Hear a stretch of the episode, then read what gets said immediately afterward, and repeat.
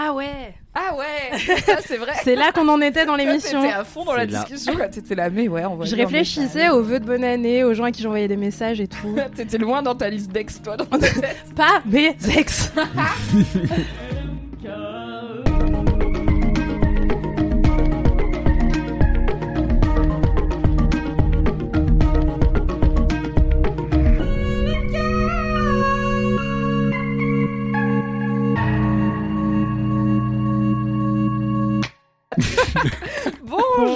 Bonjour. Hola Hola Bonjour, bonsoir. Un départ un tout petit peu pétard Yeah. mouillé. Des miettes de nous. épisode, Ah ouais. Car euh, Mathis était en train de marmonner. J'ai envie de mourir parce qu'il a fait un geste un petit peu tendancieux pour nous montrer qu'il faut bien éloigner ou rapprocher notre micro de notre bouche. Donc Ça faites ça avec un objet euh, phallique. Éloignez-le et de approchez-le de savoir votre bouche plusieurs fois très vite. C'est ce que Mathis vient de nous faire juste avant le lancement. Merci Mathis pour ce moment de vie. Hello Hello chère équipe, hello cher LM Cœur, cher LM Crado.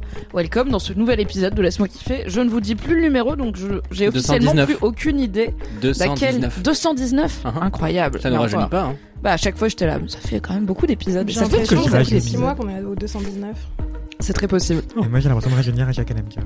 Oh. N'est-ce qu'une impression ou est-ce un petit peu ton Benjamin Button intérieur euh, né en 2002 qui se réveille Qui sait, qui sait Je suis Mimi Hegel, animatrice de Laisse-moi kiffer. Je suis entourée d'une équipe délicieuse et formidable que vous connaissez bien et qu'on va apprendre à mieux connaître avec une question un petit peu nostalgie aujourd'hui, puisque j'ai eu envie de parler. Je vois Anthony qui est paniqué.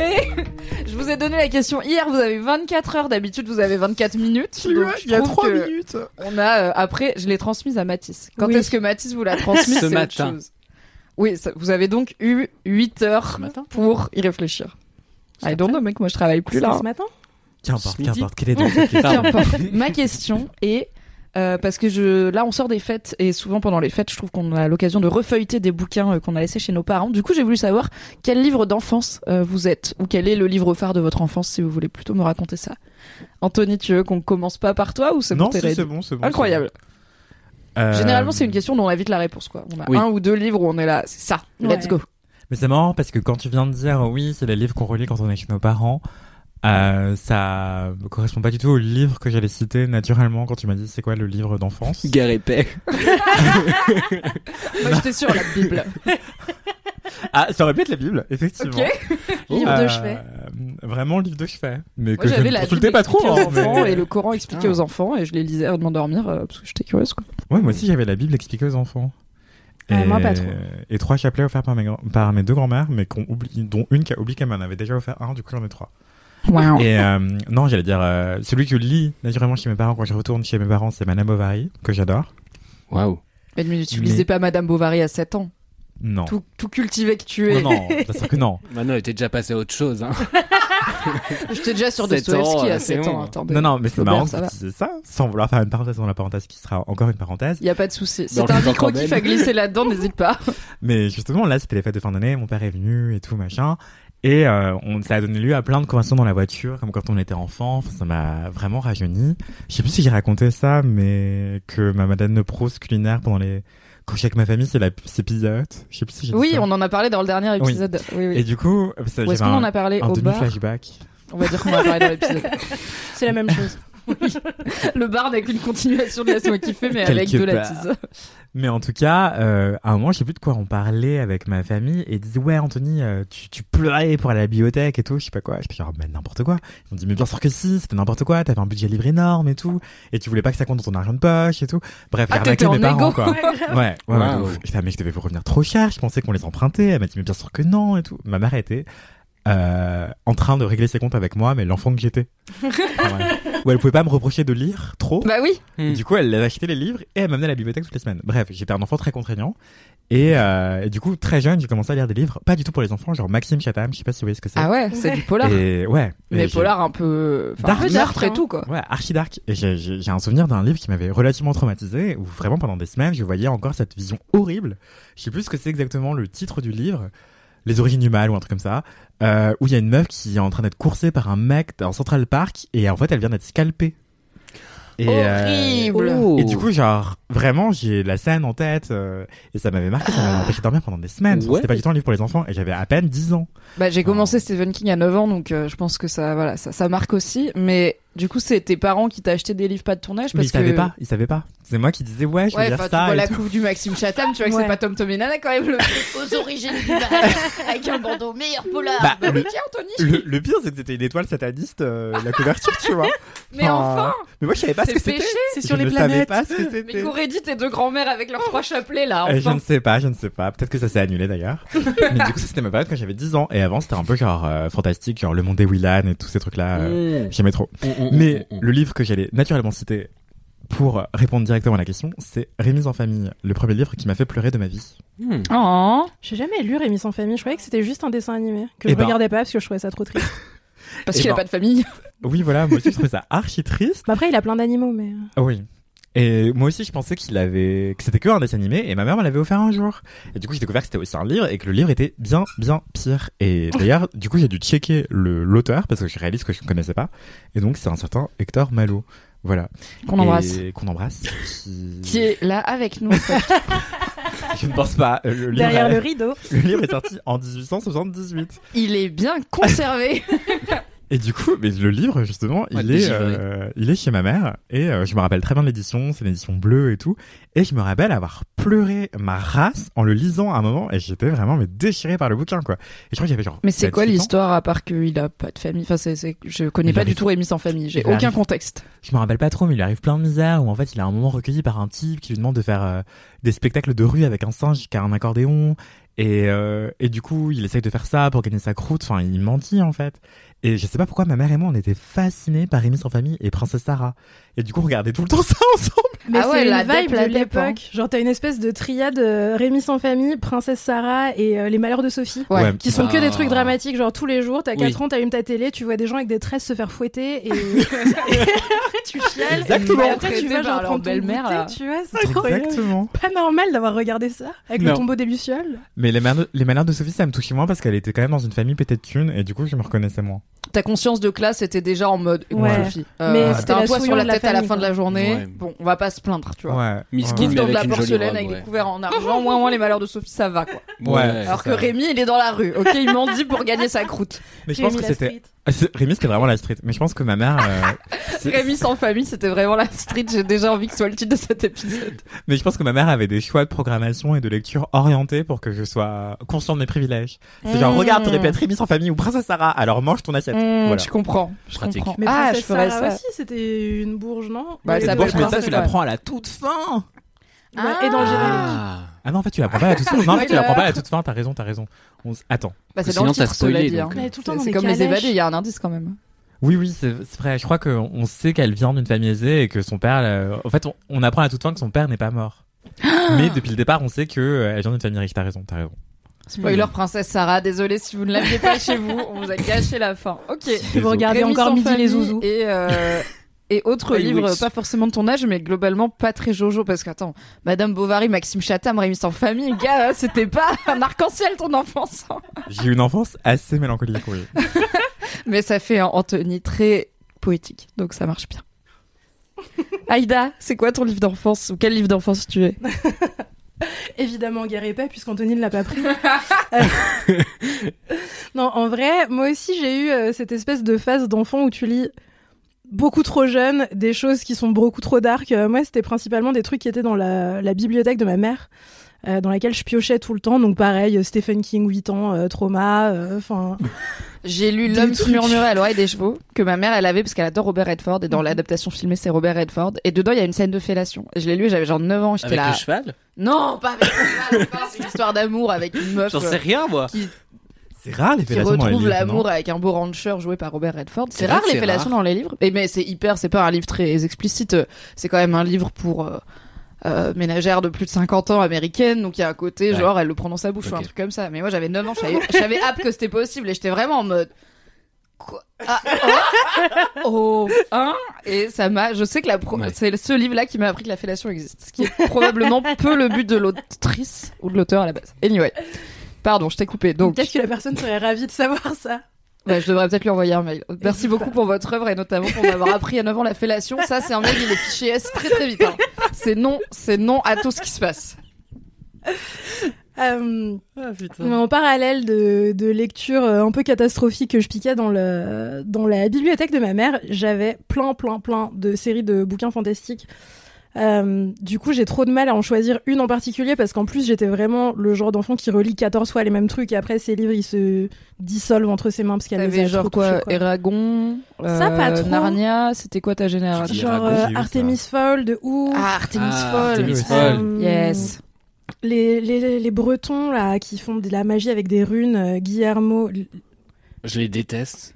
Attends, comment ça s'appelle C'était une, euh, une trilogie avec euh, des Bretons qui euh, Ah, tu viens de me faire un traînaient avec des corrigans et ils avaient des trucs avec Les de la cinq magie, des le runes. cinq- C'est trio, le dessin qui en fait ça. Non, je l'aurais pas, mais euh, envoyez, euh, envoyez un DM à Ouais. Aïda. Je suis sûre qu'il y a Si des gens vous qui vous vont souvenez, ça c'était super, la croisée des mondes et tout, pareil. Oui, T'as euh, eu les. Chevaliers d'Émeraude Euh, Non, ça j'ai pas lu. Ah, c'était ma passion. Ça fait un peu Chevalier du euh, sais cette. Seiya. Ouais, ou Bah, c'est Le d'autre chose. Quoi. Ouais, mais tu vois, les Chevaliers d'Émeraude, dans ma tête, euh, ils sont dans l'espace, quoi. C'est pas Non, des ah, chevaliers c'était- du Moyen-Âge. Ulysse 31. C'était une espèce de terre où il y avait des chevaliers. Top. Beaucoup de pierres précieuses. Et beaucoup Passionnant. de pierres précieuses. Bah oui, Chaque parce que du coup, c'est dans le nom encore. C'est- C'est vraiment Ah le ouais. puits du fou. Et chaque tome avait un nom de pierre précieuse. C'est fait waouh, je connaissais pas l'opale et tout. Enfin, je trouvais ça- Waouh. Bref. J'avais 8 ans.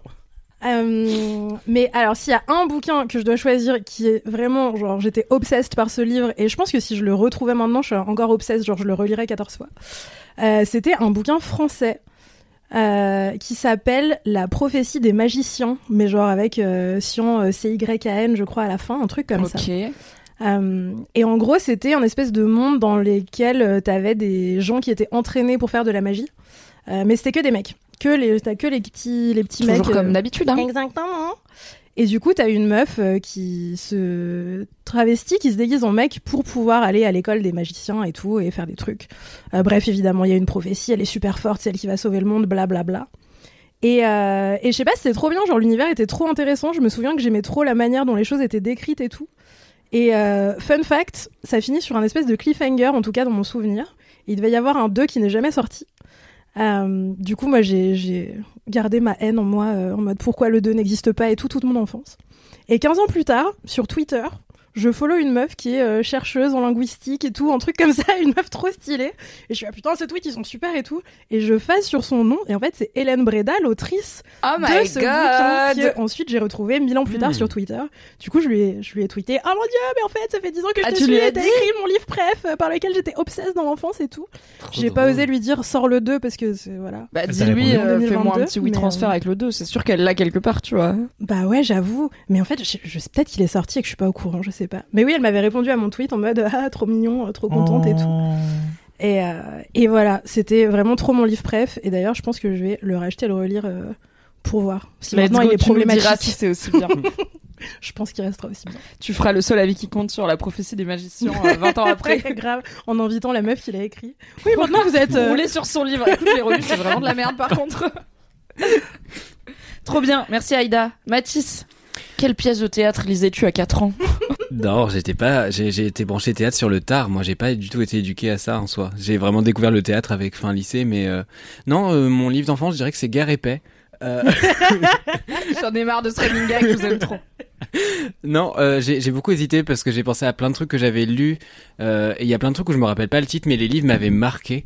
Euh, je me souviens d'un livre qui s'appelait Lettres d'amour de 0 à 10, qui était vachement beau. Je me souviens en, en effet de tous les Pierre Bottero que j'avais dévorés. J'étais zinzin et J'étais hyper triste quand il est mort. Ah mais j'avais été démesurément affecté de savoir qu'il était mort alors que ça faisait déjà quelques années au moment où je lisais les livres. J'avais vraiment découvert en mode ah mais c'est posthume tout ça. C'est lui qui est l'auteur entre autres de Peggy Sue? Pierre Non. Bottero Non. Ah, Non, c'était super Peggy Sue. Peggy Sue, euh, c'était trop bien, ça bah, faisait un c'est peu peur. Les mondes, les quêtes des Willan, tout ça, c'est Ah oui, oui, euh, oui, Eliana, oui, oui. Et le il est pacte des mort en marches moto. sombres, tout ça. Il est mort en moto Yes. en 2007, je crois. Si Mais il faut que je lise ce- ces trucs, tout le monde me dit que c'est vraiment super. J'ai jamais lu non plus. Mais du coup, mon livre d'enfance, pardon. Mais ça li- vieillit bien apparemment, il y a plein de... C'est Ouais. vraiment des gens adultes qui m'ont dit je les lis régulièrement, enfin c'est genre ce genre de bouquin comme les Pixar, tu vois, c'est tellement bien que ça marche à 7 ans, ça marche à 37 ans peut-être. Et puis il avait des héroïnes féministes badass, euh, enfin féminines badass et tout, c'était chouette. Le petit ange parti trop tôt. Et oui. Mais du coup, euh, le livre que je citerai, qui est un livre que j'avais découvert en CM1, je me souviens parce que c'était notre prof qui nous l'avait lu en cours. euh, chaque, euh, je crois qu'il y avait un quart d'heure en fin de journée, ou peut-être tous les vendredis, un truc comme ça, où elle nous lisait un bout du livre et on était tous impatients de ouf. Ah trop bien. Et euh, ça fait partie des profs qui m'ont vraiment donné goût à la lecture. Et euh, c'était la troisième vengeance de Robert Poutifard de Jean-Claude Mourleva. Ah, Euh, Jean-Claude Mourleva, dont t'avais l'adore. parlé. Oui, Bah oui. oh my god. avais parlé sur la rivière à l'envers. Oui. Et- Obsession aussi ce livre. Incroyable. Et euh, la troisième vengeance de Robert Poutifard, je sais pas si vous voyez un peu l'idée du truc. Pas du tout. Non. J'adore le titre. Eh ben, je sais pas si c'est le plus connu, mais je sais que moi c'est celui que j'ai le plus relu parce que c'était un bouquin qui me faisait mais pleurer de rire quand j'étais petit. Euh, où en gros c'est un prof qui est un, un gros con, qui est vraiment un vieil aigri. En plus il est très très grand, il est dans une deux chevaux, donc c'est un espèce de personnage vraiment très caricatural comme ça. Et il déteste les enfants, il les déteste tous. Et en fait chaque année il s'est pris des vacheries dans sa carrière et au moment de sa retraite, euh, le livre commence sur sa retraite. Il est vraiment ouais ouais c'est ça. Ouais. Tout le monde lui fait des, des grands hommages. Et ouais c'est ça. Il est en train de marmonner dans sa barbe. Et en gros, arrivé à sa, tra- à sa retraite, il est en mode, ok, je vais pouvoir le faire enfin. Depuis le temps que j'attends ça, je vais me venger de mes élèves. Yes. Et du coup, il concocte Hugo une euh, Robert. série de, de, de vengeances euh, par rapport à des trucs qui sont arrivés. Donc, on a des espèces de flashbacks de ce qui s'est passé et, et des, des horreurs qu'on lui a fait. Et en effet, il y a des trucs qui sont vraiment horribles, tu vois. Et euh, à chaque fois, il essaie de trouver un truc euh, qui est vraiment tordu euh, pour faire toute une intrigue et tout. Enfin, il y a un truc où il saccage à 5 étoiles en lâchant un chien dedans. Enfin, il y a, il y a des trucs assez, assez drôles et assez jubilatoires. Et bah, évidemment, il y a un twist dans le livre, un moment où, où ça se passe pas comme prévu et, et c'est assez intéressant. Et du coup, voilà, j'avais adoré ce livre et ça m'avait fait découvrir, euh, ça m'a fait découvrir le, le français notamment. Euh, ça m'avait fait découvrir euh, bah, tout le reste de ce que Jean-Claude Mourleva a écrit. Mais euh, c'est vrai que j'ai en fait j'ai rien j'ai pas creusé son œuvre après euh, La rivière à l'envers aussi, et. Anna euh, qui est donc La rivière à l'envers mais vu du point de vue de, Ouais. de la- du personnage féminin. Bah ça c'est plus jeune Euh, adulte. Enfin il a fait des trucs plus jeune adulte. Remarque non la rivière à l'envers c'est peut-être plus C'est vraiment un Ouais, conte c'est quoi. Mimi, hein. Ouais, je pense qu'à partir de vraiment 7 ans tu peux Mm. t'as peut-être pas toutes les nuances mais tu peux rentrer dedans et comprendre l'histoire quoi. Moi il y avait Terrienne avec lequel j'avais grandi pour le coup de Jean-Claude Mourleva où c'était vraiment un public un peu plus âgé déjà et c'était c'était assez sombre en vrai. C'était un espèce de monde parallèle. Enfin bref ça va être très long. Ok. je vais ferai- on fera le Jean-Luc Mourleva cast. On l'invitera, Ouais, ça sera ouais, super. ouf. Anthony, t'as fait une tête quand on a parlé de théâtre? À 4 ans. Oui. Non, mais j'aimais beaucoup Racine. Quoi? T'aimais Il a dit Racine? j'aimais beaucoup Racine. Mais on se moque de qui On est où là? À quel âge t'aimais beaucoup Racine? Je hurle. Non, mais j'étais j'étais euh, au collège. Bah Oui. c'est plus l'enfance. C'est- Ouais, on commence à avoir des poils. ma question suivante. C'était pour vous, c'est quoi l'enfance? Enfin, ça s'arrête quand, pardon? En gros, alors grande C'est question. un peu une question océanique au Mais pour moi, c'est le passage au collège, tu vois. Où Oui. en sixième, oui, t'es encore un enfant, mais t'essayes d'avoir, je pense, des, des loisirs. Tu euh, fais semblant de plus tu être fais- un enfant. voilà, genre pour moi, la le, le marqueur, c'est que au- au- en primaire, on jouait aux cartes Pokémon et au collège, au deux mois après, donc deux mois de vacances d'été, plus personne jouait aux cartes Pokémon parce que c'était un truc d'enfant. Et au collège, on Mais tu dis traînait pas que dans tu la joues au cour et Playmobil on- des fois chez toi alors que Oui. si. C'était tu, tu joues aux jeux vidéo ou Mm. euh, tu papotes dans la cour euh, parce que visiblement t'as plein de trucs à te raconter toute la journée avec des gens que tu vois toute la journée et qui ont rien dans leur vie à part aller au collège. Euh, mais c'était très important. Et des gens qui font du foot, mais on jouait plus aux cartes Pokémon. Donc pour moi, tu vois, si c'est le bouquin que t'as découvert en quatrième, je suis là, t'es plus vraiment, tu fais un stage et tout, tu vois, t'es plus exactement un enfant quoi. Tu fais un ado.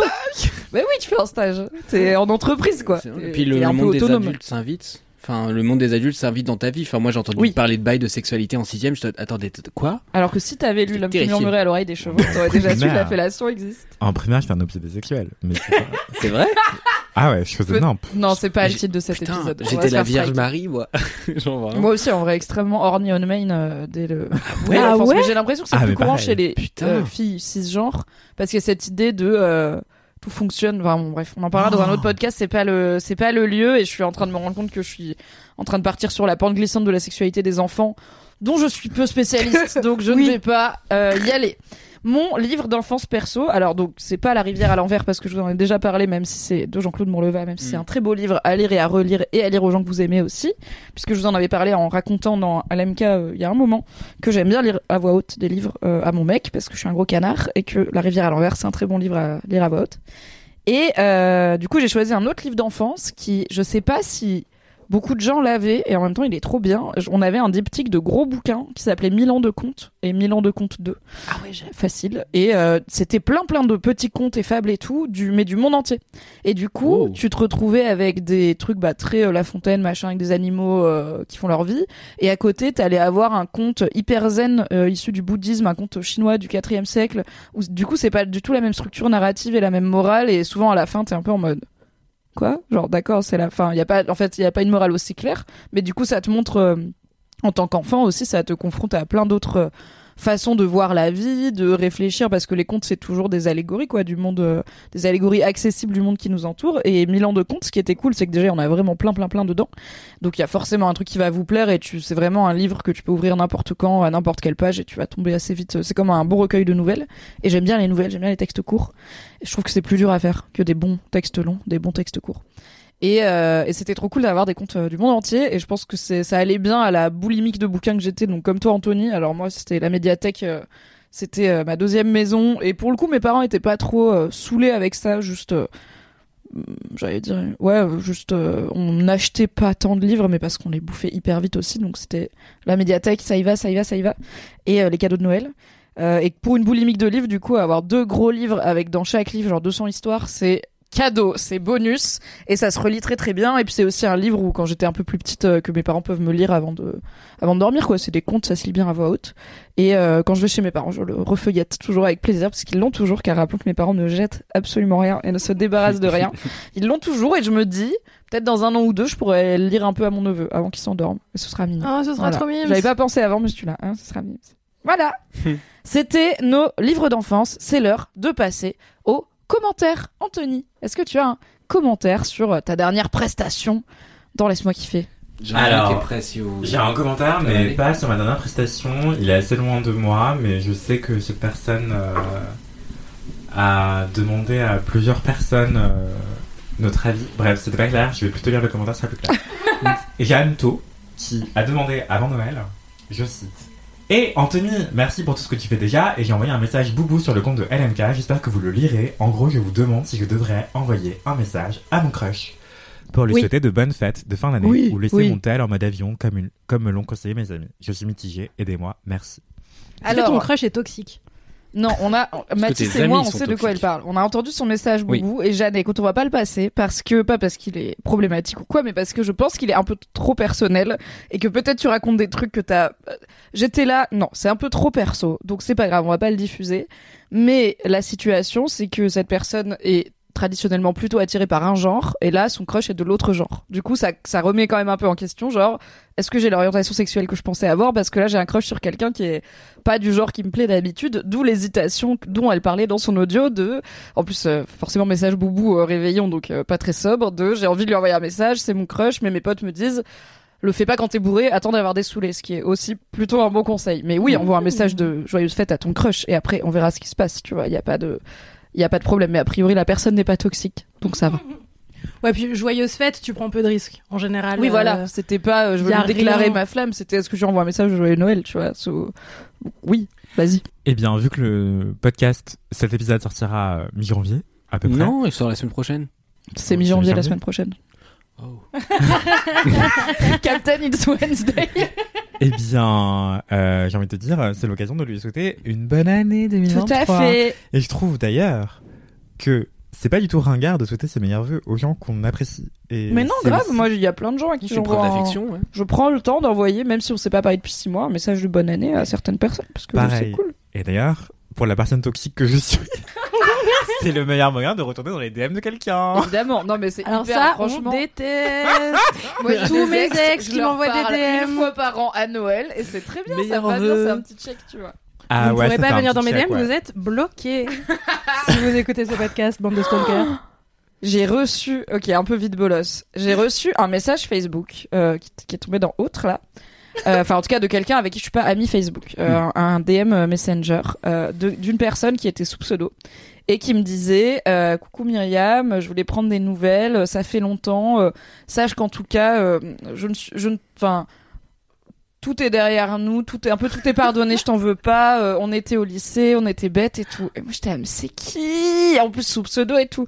Donc je me dis je vais aller voir son profil et sa photo de profil c'est un truc anti-vax et tout, Ah genre euh, pas de passe nazitaire dans mon corps et tout. Je fais oula non non et du coup je pense que je sais qui c'est. Je pense que c'est mon ex du lycée qui était parti à l'armée après Ah, et bah qui oui. effectivement est est très peu trouvable sur euh, est très peu stalkable parce qu'il a aucun compte à son nom donc pas juste par élimination je pense que c'est lui. Euh, mais il a profité des fêtes pour m'envoyer un message. Et là, pour le coup, c'est le record. Ça fait vraiment 15 ans qu'on s'est pas quoi.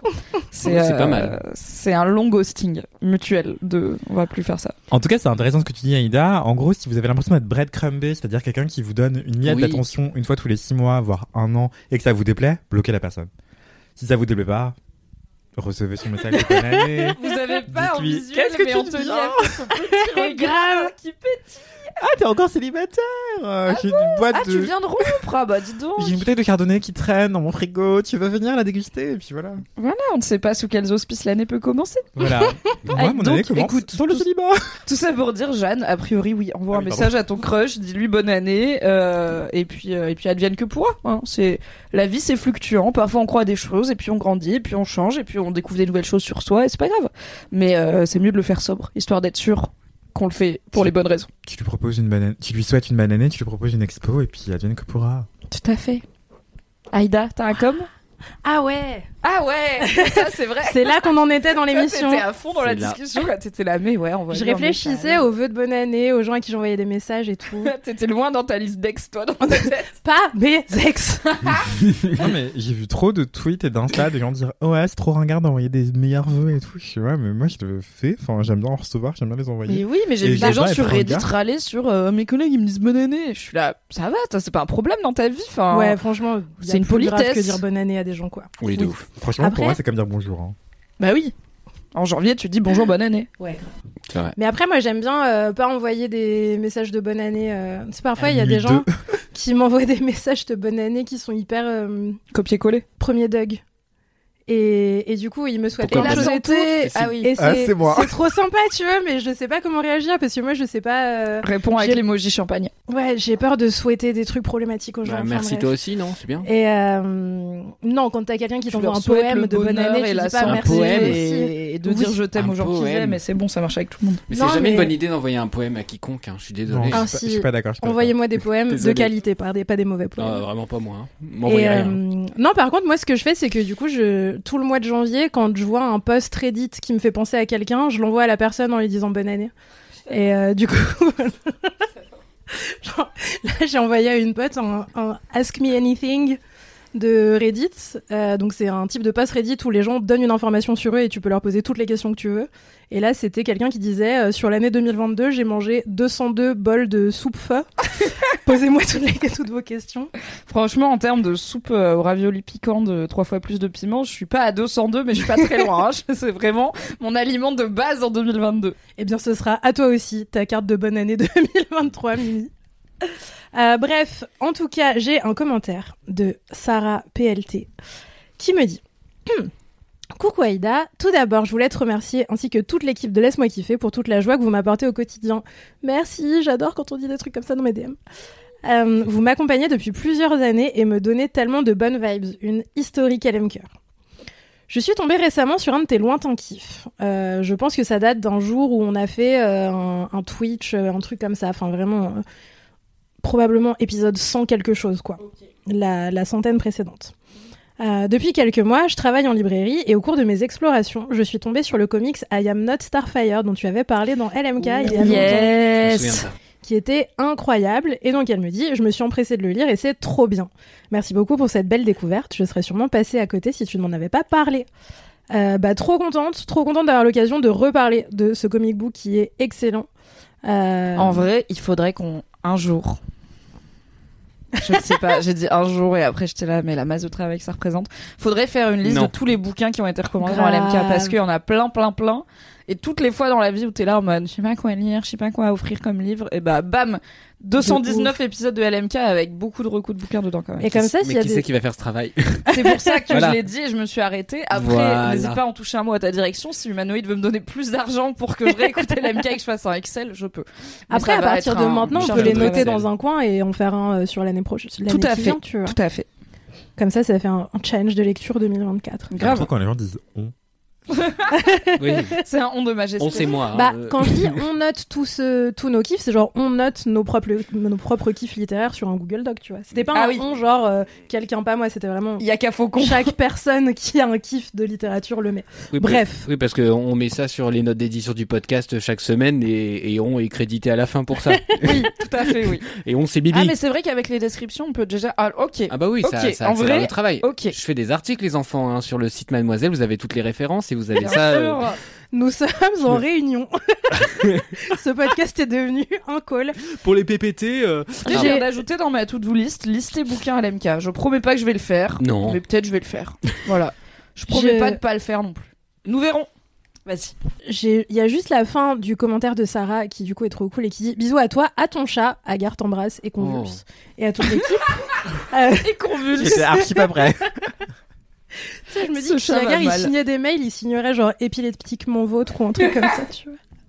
Et ce serait trop bien. C'est un épileptique du langage. Euh, ah, bon, bref, pas de digression, concentration. Euh, et ensuite, elle met un petit PS. Si jamais ce commentaire est lu lors d'un épisode, je remercie du fond du cœur, je remercie du fond du cœur, ma petite sœur Emma que j'aime fort et qui m'a fait découvrir LMK. Hi Emma. Emma, la petite Emma, sœur pour de le Sarah.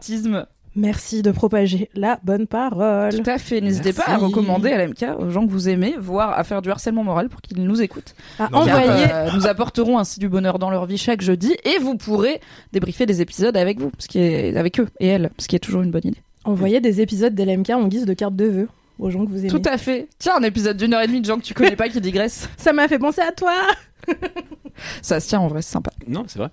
Mathis, tu as un commentaire? Bien sûr. Incroyable professionnel. J'ai un commentaire de Maëlys euh, at Malou Funny. Mon cher Mathis, on est jeudi, donc je suis en train d'écouter LMK comme chacun se doit. Et j'ai été C'est vrai, hyper règle, contente c'est de ton kiff. C'est pas moi qui l'ai rajouté, hein, c'est vraiment le, le commentaire. Cette fois, c'est pas moi qui ai écrit le commentaire. Quoi C'était toi la semaine dernière, Mathis? Oui, voilà, plot twist, c'était moi. Je suis une fan depuis toute petite de Mathilda et notamment des, du film des années 90, donc de Danny DeVito, euh, que je connais par cœur, comme Shrek, Big Up Alix. D'ailleurs, d'ailleurs, pas merci d'avoir brisé mes illusions par rapport à Roald Dahl, mais passons. Yes. Oula, ce Ouais, DM c'est est long. Ouais, il y a nous a pas dit ouf. que ouais, ouais, ouais, ouais, ouais, ouais. c'est pas, c'est pas zinzin. non, Faut, faut pas trop creuser la vie de, de Roald Dahl. OMG, ce, ce message est long. Euh, c'est elle qui le dit, hein, pas moi. Bref, tout ça pour dire qu'il se trouve que j'ai regardé Mathilda hier sur Netflix et j'ai été cette vieille conne qui disait ouais, pas mal, mais l'original est mieux. Mais il se trouve que je n'arrête pas d'y penser depuis hier en me disant que les chansons sont quand même vachement bien, notamment Mhm. Revolting Chil- Children euh, qui tourne en boucle sur Spotify depuis ce matin sans aucune honte. Si j'étais prof d'anglais, je la ferais étudier par mes élèves parce qu'elle est trop bien. Bref, merci pour le kiff et de m'avoir appris que le gourdin était joué par Emma Thompson et j'ai failli tomber de ma chaise. Euh, donc la presse plein en disant Tain, Insta me laisse pas finir, voilà un commentaire construit, sincère et enthousiaste pour ton prochain LMK. Et aussi bravo pour Dramatis, c'est vraiment trop chouette, j'apprécie toutes tes recos et, Et tes là, c'est la partie du commentaire que tu as écrite toi. Toujours, toujours pas. Toujours pas. Continue comme ça, t'es au top. Des bisous. Et euh, après, voilà, on a discuté par vocaux parce que j'ai remercié et tout. Des Voilà. bisous. Et c'était très mimi. Merci J'ai pas encore regardé Mathilda, mais euh, je vais me faire ça. euh, ça avait l'air bien. Moi, j'ai deux commentaires parce que j'ai pas eu envie de choisir et que c'est moi l'animatrice, j'ai le droit. Ah. J'en ai un de. Non, en vrai, c'est parce que j'en ai pas mal en stock et du coup, je les écoule un petit peu. J'en ai un de Henji, euh, je pense que ça se prononce comme ça, j'espère, qui me dit Oh là, Mimi, merci pour ton dernier kiff dans LMK. Donc, c'est celui où je parlais euh, de, euh, ma, de mon, ma victoire d'aller à la retoucherie Oui. et de l'anxiété Oui. sociale qui entoure le fait de faire des activités dont je ne sais pas comment elles vont se passer exactement. Ma sœur m'en a parlé, ça l'a beaucoup touché. Oh, écoute, euh, ça me ravit. Il y a plein de gens qui m'ont dit bravo d'être allé à la retoucherie. J'étais là, merci. Vous savez que c'était une galère. Donc Hanji me dit anxiété sociale ici. euh, J'ai pensé pendant si longtemps être la seule à ressentir ce genre de truc. Quand j'étais ado, tout le monde pensait que j'avais peur du bus et peur de la boulangerie, notamment, et que j'étais un boulet, alors que j'avais juste peur de mal gérer l'interaction sociale qui y était associée. Ça fait tellement de bien à la moi de 15 ans de savoir qu'il y a d'autres gens comme ça et que c'est ok découvrir à 31 ans que ce qu'on ressent depuis toujours a un nom. Quel plaisir Merci, bisous Eh bien écoute Hanji, on a le même âge et on avait toutes les deux peur de la boulangerie et on va bien maintenant, donc c'est possible. Ça peut vous arriver. Et il y a Lola qui m'écrit, euh, commentaire Mimicor. Salut Mimi, je viens de terminer l'épisode 212 de LMK. J'adore et je me devais absolument de t'écrire ce petit mot car la passion de mon chéri, c'est les champignons. Depuis tout petit, il va dans les bois pour ramasser les champignons avec des livres pour les identifier. Tous les week-ends, il part en forêt se balader et ramasser des champignons. Attention, il gets better. Vie de rêve. Et cette année, on a pu réaliser un de ses plus grands rêves, adopter un petit chien qui l'accompagne dans ses aventures en forêt. Adorable. Grâce à ton kiff, je vais pouvoir échanger avec lui un petit peu sur sa passion et je trouve ça trop cool. Merci pour tout ce que vous partagez. J'adore écouter vos kiffs, ça me permet de découvrir plein de choses et de réfléchir sur des sujets qui ne me touchent pas directement. Passez une bonne journée. Trop chou Lola. Euh, je vais réclamer une photo du chien et si elle me l'envoie, on la mettra dans les dans le la story. euh, Enfin bon, sur le compte Instagram de Laisse-moi kiffer, pardon. Trop, La personne euh, fait un AVC. ému par la perspective d'imaginer un enfant avec un livre pour essayer de reconnaître des champignons. C'est trop kiki. Mais c'est pas un enfant, hein, c'est son mec. Non, mais quand il était enfant. Ah oui, avec euh, un genre un petit chapeau de scout et un petit panier à champignons et tout. Un castor junior. Trop chou. En revanche, ça m'interroge euh, comment est-ce qu'on élève des chiens, dresse des chiens, pour euh, qu'ils reconnaissent les champignons? C'est fascinant. Mais Ah est-ce que tu penses chien, que- il va. Non, non, Non, son chien, il l'accompagne dans la forêt, quoi. Et il fait le tour. Après, il y a des les Ah bah, chiens truffiers, ça. Ah oui, non, le chien est débile, il court autour. crois que le euh, chien était là. Le Oh, chien des truffes dessus, globalement. Non, les Ah. chiens truffiers, ça existe que, les, que pour les truffes. Je pense pas vrai. que tu peux dresser un chien à reconnaître des girolles, peut-être. Mais les chiens truffiers comme les truffes, c'est enfoui sous la terre, ça se cherche avec des cochons ou des chiens. Traditionnellement, des cochons. Je suis déjà content que Ruby se rappelle de son nom. En vrai, il n'y a pas grand chose dans ma bucket list de trucs que j'ai vraiment envie de faire avant de nous mourir. Il y a aller dans l'espace, c'est compliqué. Mais il y a aller chercher des truffes avec un cochon. Parce que ça a l'air- Un cochon Mais un cochon truffier, ça existe. Et genre, c'est des cochons C'est dressés. formidable. Et du coup, ils sont dressés à trouver les truffes, mais à pas les bouffer immédiatement quand ils les trouvent, parce que les cochons, ça bouffe vraiment tout, et les truffes, c'est très bon. Mm. Et j'aimerais trop, tu sais, tu t'es là dans la forêt, tu te balades avec un cochon et tu reviens avec des truffes. C'est MDR comme perspective. J'adore. T'imagines, tu J'aimerais peux trop louer un cochon truffier à la journée? Mais Je je, pense que mon, ça se fait hein, sur mon père a un ami qui a un ami qui a un cochon truffier, donc tu vois, je suis à Ariel deux Dombal. degrés de séparation Ariel euh, de la chasse aux truffes dans la Drôme. Mais franchement, euh, là, vous qui nous écoutez, est-ce que vous avez un cochon truffier dans votre euh, entourage? Si vous avez un cochon truffier dans votre entourage proche, tout à fait. euh, Envoyez-le au mettez-nous- 137 boulevard envoyez-moi un DM. Mettez-moi en contact, ça va être super. Ou un bœuf sommelier, enfin allez-y quoi, on y va. hein. Un bœuf sommelier. Bah, je sais pas, bœuf des sommelier. associations improbables de A dog talents et d'animaux. C'est l'heure. Alors la semaine dernière, on a fait message boubou et anecdote Oui. de star, mais qui était un peu une vie de bolos aussi, je crois. Enfin, il y avait un mix dans le message boubou, il y avait une vie de bolos. Ouais, bah Aujourd'hui, on est full vie de bolos. Non, parce qu'il y a une star J'adore. Ah, il y a une star dedans. dedans. Et oui. Très bien. On est dans un combo.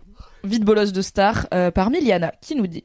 Un soir que je rentrais à vélo dans la mère patrie de Kalindi, alias Levallois-Perret, je double une voiture qui était arrêtée tout faretta au milieu de la voie. C'est très dangereux.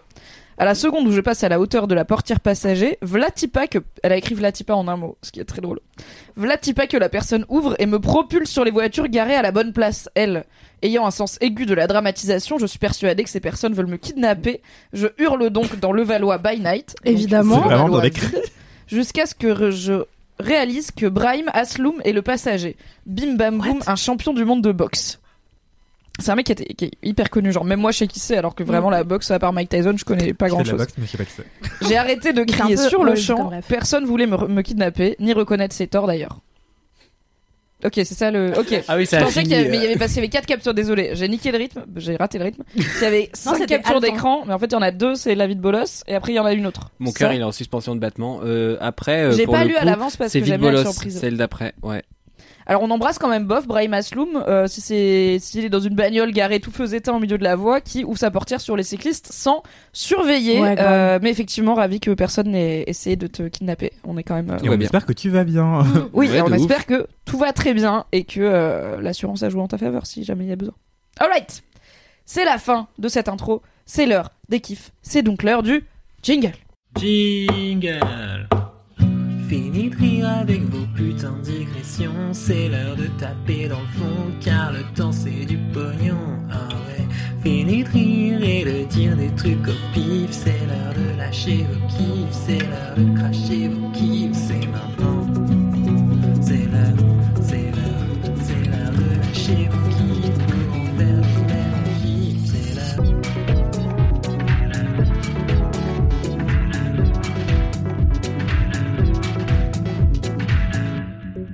Waouh, merci, Valentin. Anthony, c'est quoi ton kiff? Attendez, c'était quoi le thème déjà? Y a, bah, y a pas de. pas de Pas de thème. Tu sais, c'est une émission, on dit des trucs qu'on aime bien et on digresse. Alors, Ça, c'est Mimi. sans famille. non, euh, Tu veux qu'on fasse. euh, Attendez, non, et- bon, je vais, je vais trouver en, racontant une anecdote tout à l'heure. Formidable, merci. Heureusement que je suis là. Hein. Euh, oui, merci Mathis. euh, non, parce que sinon j'allais parler de mon détartrage pendant une demi-heure. En fait, ce que vous savez pas en vrai, c'est que genre euh, c'est moi qui impose l'équipe chaque semaine Oui. et qui font avec. On choisit juste dans la liste que Mathis nous dresse. Maintenant, tartrages, ça m'intéresse aussi. hein. ton kiff Mimi, c'est Robert Badinter. Démerde-toi. Alors, en Abolition de la peine de mort. bien sûr que je pourrais improviser un kiff sur Robert Badinter. Mais bien sûr.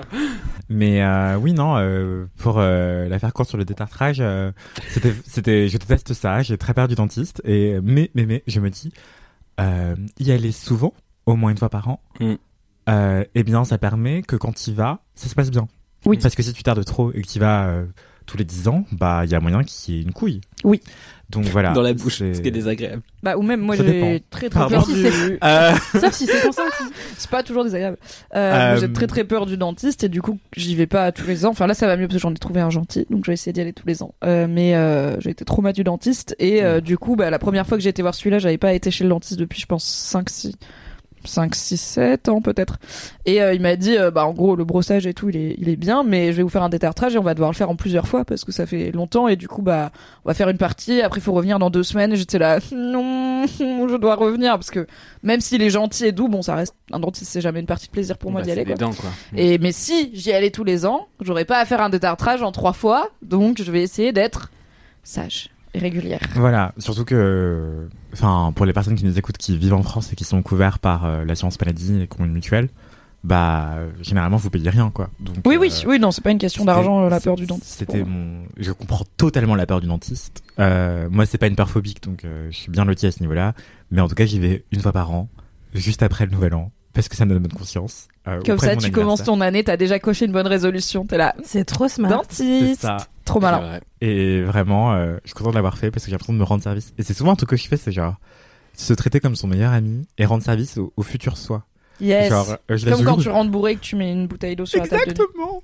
Cette histoire n'est pas du tout liée à ma soirée d'hier. Et voilà, j'avais un, un giga creux et j'avais une tablette de chocolat euh, en cas d'urgence dans mon casier et du coup je l'ai dégainé. Bref, c'était pas du, ça- du tout ça mon que dirait ton dentiste Mais c'est un cadeau de ton toit du passé, trop sympa. Exactement. C'est vraiment un mec cool. Ouais, c'est vraiment euh, la gratitude. Alors, si vous avez un peu de sous, euh, je vous conseille quand vous rangez vos manteaux. En fait, quand vous changez de saison, euh, genre vous rangez vos manteaux d'hiver parce que vous- on arrive au printemps. Vous, et vous ressortez vos vestes d'été. Alors mettez-les au pressing si vous voulez. Je fais pas ça, mais non. Mettez un billet de 5 dans une poche ou un billet de 10, tu vois, parce qu'il y a pas grand chose de plus sympa que de retrouver de l'argent que t'avais oublié que t'avais mis de côté. Tu vois, genre tu montes dans ta bagnole, tu ouvres la boîte à gants et t'es là. Ah, j'ai un billet de 10, ça fait genre de l'argent gratuit alors que c'est ton argent depuis le début, tu vois. Mais Moi, si quand tu le je places, remets tu un peux avoir jean des que j'ai intérêts. pas porté depuis 6 mois et que je trouve Ouais, un pas billet de bien. 10 dans la poche arrière, j'ai l'impression que c'est de l'argent magique. J'ai l'impression que j'ai gagné de l'argent parce que je suis là, incroyable, j'ai 10 euros de plus que, je l'ai- que ce que j'avais en me levant ce matin. Donc si vous mettez un peu de sous dans les poches ou les doublures de vos vestes que vous rangez, vous aurez oublié dans 6 mois, comme un petit écureuil, vous serez là, incroyable, j'avais mis des noisettes de côté. Voilà. C'est un Mais ne petit faites pas truc. ça si vous l'amenez au pressing. Non, ne faites pas ça si vous l'amenez au pressing. ne C'est faites pour pas ça que ça avec de j'allais la pas sur le nourriture. pressing à la base. Ça marche pas avec le chocolat, ça. Non, pas non, content de retrouver du Mettez pas chocolat une tablette de chocolat dans. Non, le chocolat, faut le stocker dans tes joues, comme un petit Ou dans ton casier des aux petits animaux. Et combien de temps. Non, mais amenez vos manteaux si vous voulez les garder longtemps au pressing euh, en fin d'hiver, c'est intéressant parce que ça permet de prolonger leur durée de vie. Tout à manteaux, fait. ils ont 10 ans, euh, voilà. Bref, mon kiff, c'était encore une fois, je suis navré LMK, mais en fait pas du tout désolé, c'est encore un cabaret. Mais vraiment, c'était incroyable. Comment Donc, peux-tu être navré en ayant cet enthousiasme? Écoute, bien sûr que les gens vont être ravis. Longue histoire courte, j'adore les cabarets, j'adore euh, le spectacle vivant, j'adore voir des émotions fortes, les vivre ensemble face à des gens qui présentent leur talent, leur art, leur métier, leur passion devant toi, devant tes yeux, pas à travers un écran. Euh, big up le cinéma et les séries quand même, hein. mais j'adore, j'adore, j'adore le théâtre et les cabarets et euh, tout ce qui est spectacle vivant. Du coup, euh, il y avait un cabaret que j'avais pas encore vu euh, dernièrement, c'était Madame Arthur, qui est un grand grand cabaret. euh, voilà, Oui. effectivement, c'est un cabaret euh, centenaire Moi, je suis juste là en mode ça existe, ça? Oui, oui, oui, c'est un vrai lieu. à Paris, euh, du côté de Pigalle, à côté du Moulin Rouge. Euh, et donc ce cabaret extraordinaire. Et en fait, ce qui est un peu étonnant, c'est que c'est un cabaret euh, très traditionnel. Du coup, la plupart des cabarets français chantent en français, mais euh, en tout cas, Madame Arthur est très connue pour chanter du répertoire français. Et là, à l'approche des fêtes de fin d'année 2022, ils ont fait un spectacle spécial pour attirer les touristes, en tout cas pour que euh, les touristes ne soient pas complètement largués. C'était euh, Are You Madame Arthur?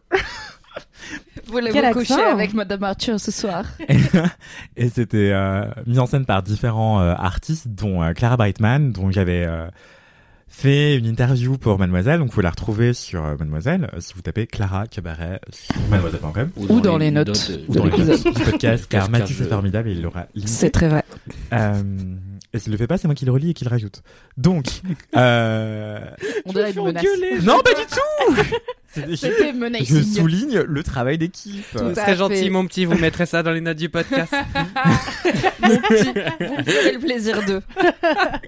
Moi, j'adore dire merci de je sais pas quoi. Ah putain. Ah. J'ai un pote, il a pas parlé à un autre pote pendant six mois parce que l'autre pote lui a dit tu me feras le plaisir de et qu'il a dit je laisse pas mes managers me parler comme ça je te laisse pas me parler comme ça mais il lui a Oh. pas dit il a juste décidé dans sa tête Ah Oh, ce connard il m'a dit tu me feras le plaisir de bah il va voir et après il lui a plus parlé Moi, Je comprends trop ce move. dis-lui que c'est ça le problème il était là non il a qu'à mieux me parler ça- vous trouvez ça impoli de dire tu me feras le plaisir de? Oui, Oui, bien c'est sûr. condescendant. Je le dis pas à Ah mes ouais potes, tu vois. Ah, ok, Je je pense que quand je bossais avec vous, quand j'étais votre chef, je vous le disais pas. Non. Je le dis au RP chiant à qui j'ai dit quatre fois, en fait, arrêtez de m'appeler, c'est mon numéro perso. Je vais leur dire, tu me feras plaisir de supprimer mon numéro, tu vois. Mais c'est, Oui, mais C'est- tu me feras le plaisir de supprimer mon numéro. ouais, non, mais tu me feras le plaisir de rendre ton article, c'est aussi, enfin, c'est hyper violent, tu Ouais. vois. Je trouve Ah ça ouais genre. Passif, C'est une agressif, façon ouais. hyper agressive de demander un truc, je trouve. Ça peut s'utiliser que dans un contexte agressif ou passif-agressif. Il n'y a pas de moyen sympa de dire tu me feras le plaisir de. À la limite, merci de, tu vois, c'est plus variable. Oui. Genre, euh, merci de m'envoyer ton article avant midi, c'est pas forcément merci de m'envoyer ton article avant midi cette fois-ci.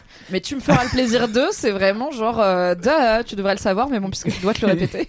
c'est hyper agressif. Ouais, et puis c'est un peu, enfin, ça reste un peu de l'impératif et ça reste un truc genre tu Ouais. te prends pour qui, tu me feras le plaisir de, genre calme-toi, tu vois. Mais faut le tourner comme une question, genre euh, tu tiens à ton job? C'est en et termes de après questions tu mets la passive-agressive. Voilà, tu. Ok, d'accord. De toute façon, moi je dis pas euh, tu me feras le plaisir de parce que j'ai pas le temps avec ces périphrases chelous. Je dis merci de faire ton travail. Et puis Oui. voilà. Euh, Et de mettre le lien dans les notes du podcast, Mathis. Merci. Non,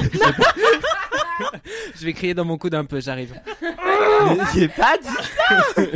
J'adore que ce soit ta réaction au stress. Je vais crier dans mon Comme coude. Mathis est formidable, ce sera dans les notes du podcast. Bien sûr. Voilà. Et s'il le fait pas, je le ferai. Et s'il le fait pas, il n'est pas formidable. Non, j'ai dit que je le ferai. Bref. ouais. Donc, Tu le es cabaret. formidable en soi. Mathis. Tu n'as pas besoin de faire quoi que ce soit. Enfin, si t'as quand même besoin de faire ton travail. Merci.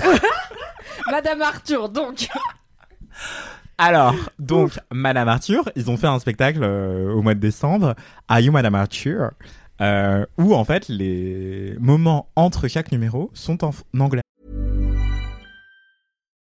Join us today during the Jeep Celebration event. Right now, get 20% below MSRP for an average of 15178 under MSRP on the purchase of a 2023 Jeep Grand Cherokee Overland 4xE or Summit 4xE.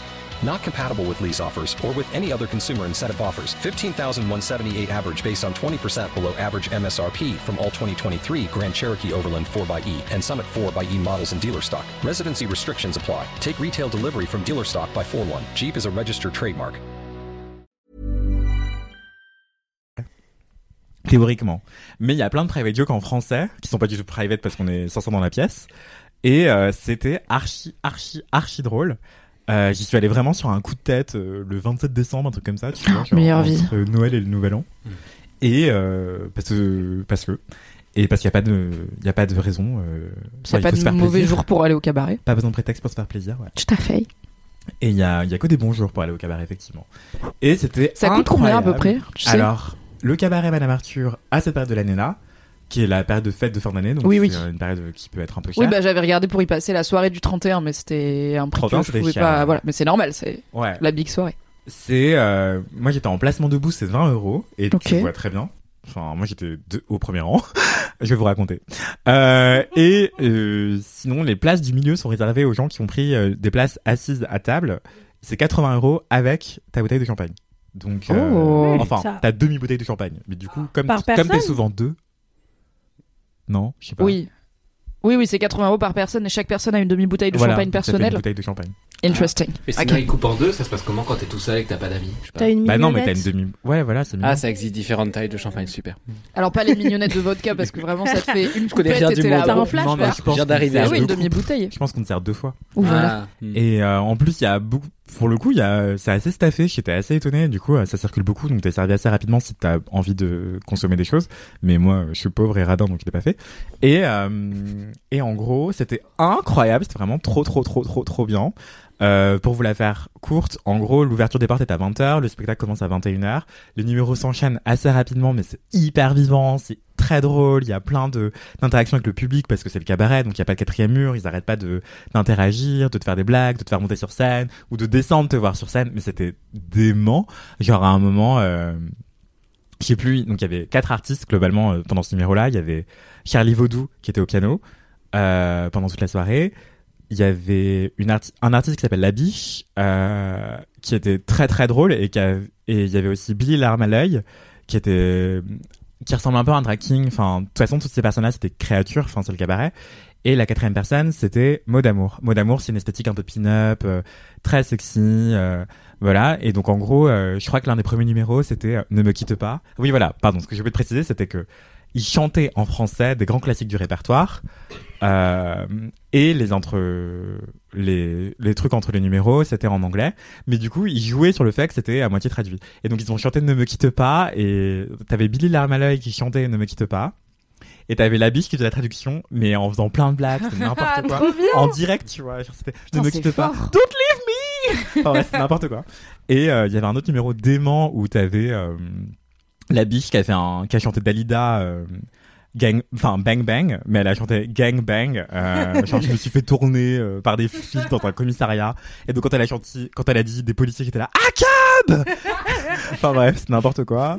Et t'avais Mot d'amour qui a fait un numéro mais fou. En gros, euh, franchement, moi, j'aurais pas osé, mais bref. Euh, je salue son, son audace. Euh, en The gros, Audacity. En gros, Mot d'amour, elle a chanté, euh, euh, mince, Olivia Ruiz, euh, Femme Chocolat. La femme Oui, chocolat. la femme chocolat. Ouais, voilà, merci. Euh, Le en Daronistan. On est là. Daronistan et la province. Olivia Ruiz, on est là. Mais du coup, genre, toute la soirée, était dans des robes euh, sublimes, hyper fendues, hyper décolletées, avec des escarpins euh, loup-boutins euh, vertigineux. Et pour le numéro euh, La Femme Chocolat d'Olivia Ruiz, elle s'est ramenée en micro-micro tablier en latex blanc, euh, ultra décolleté aussi, et avec un pot de mousse au chocolat, qu'elle a commencé à déguster en chantant. Puis elle m'a fait signe à moi, euh, qui était au premier rang, pour dire tiens, euh, toi, euh, viens me lécher le chocolat que j'étale maintenant sur mon sur mon tibia. Et moi, ni une ni deux, j'y suis allée. Je t'adore. Je me serais cachée sous une table. Moi, je suis un vieux con. Je... Oh non, non, non, non. Après-. J'aurais disparu.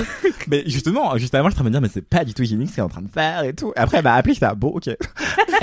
Après, elle s'en est mis sur la fesse. Et elle a demandé à quelqu'un d'autre de venir lui lécher la fesse. Le quelqu'un d'autre a vachement hésité, tu vois. Et après, elle allait encore plus loin. Elle s'en est mis sur les tétons, genre. Elle a dit, C'est trop bon, on parle alors. sur les tétons. Oh là là C'est pas légal Elle a dit, Attends, sur les tétons, il fallait lui lécher elle a dit, devant tout le monde. hein. non mais tout le monde est gêné, hein, je peux te dire. Oui. Euh, et du coup, elle a désigné deux femmes dans le public pour qu'elles viennent et tout. Enfin, c'était, mais genre, ça allait toujours plus loin. À chaque fois, tu dis, elle peut pas aller plus loin, elle allait plus loin. Ok. Et donc, c'était une claque artistique, créative. euh, Mais donc, si jamais on est comme Aïda ou comme une partie des potes que j'aimerais, que j'ai envie d'y emmener, mais en même temps, je me dis si ils ont une drag queen sur scène en escarpin loup boutin qui leur dit monte sur scène, c'est des gens qui vont prendre feu parce qu'ils aiment pas être au centre de l'attention. Tu peux dire non, c'est pas parce que des au fois, genre il y a du stand-up où j'emmène pas certains potes Mm. parce que c'est du stand-up où je sais que le comédien ou la comédienne fait beaucoup beaucoup de trucs avec le Mm. public et que mes potes genre s'ils savent qu'il y a une chance pour eux, enfin un risque pour eux d'être mis en avant, ils sont là. Je vais passer une bonne soirée parce que je vais paniquer tout le long en disant peut-être ça va être pour moi, peut-être ça va être pour moi. Donc si tu peux juste dire non et la personne va pas insister, it's good. Oui, voilà. Et au pire, tu te retournes au moment où la personne commence à regarder le public, tu vois. Quoi? Mais- Moi non. C'est Oui, comme en voilà. cours quand tu veux pas répondre. voit Exactement. Au pire, Mais tu, tu tu profites de ce moment pour aller reprendre un, un verre quoi.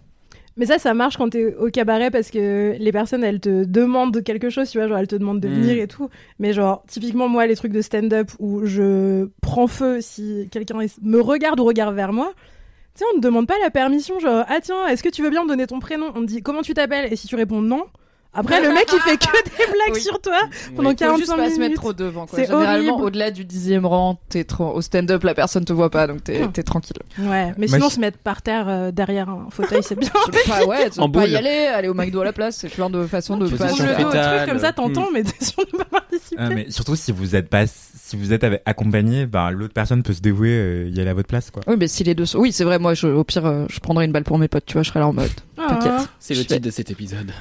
Enfin, je- Je prendrais une balle pour mes potes. Non, je rigole, on C'est est à vous de voir, mais je pense que c'est compatible avec euh, beaucoup de timidité, euh, d'introversion, euh, voire de l'anxiété. euh. Enfin, ça dépend. Vous, vous voyez, vous faites votre propre thermostat. Mais, euh, mais non, mais c'était vraiment incroyable. Euh, je me répète depuis tout à l'heure. Mais il y avait même un moment, mais ça m'a fait découvrir une chanson aussi que je connaissais pas, que j'ai adorée, qui était hyper bien écrite.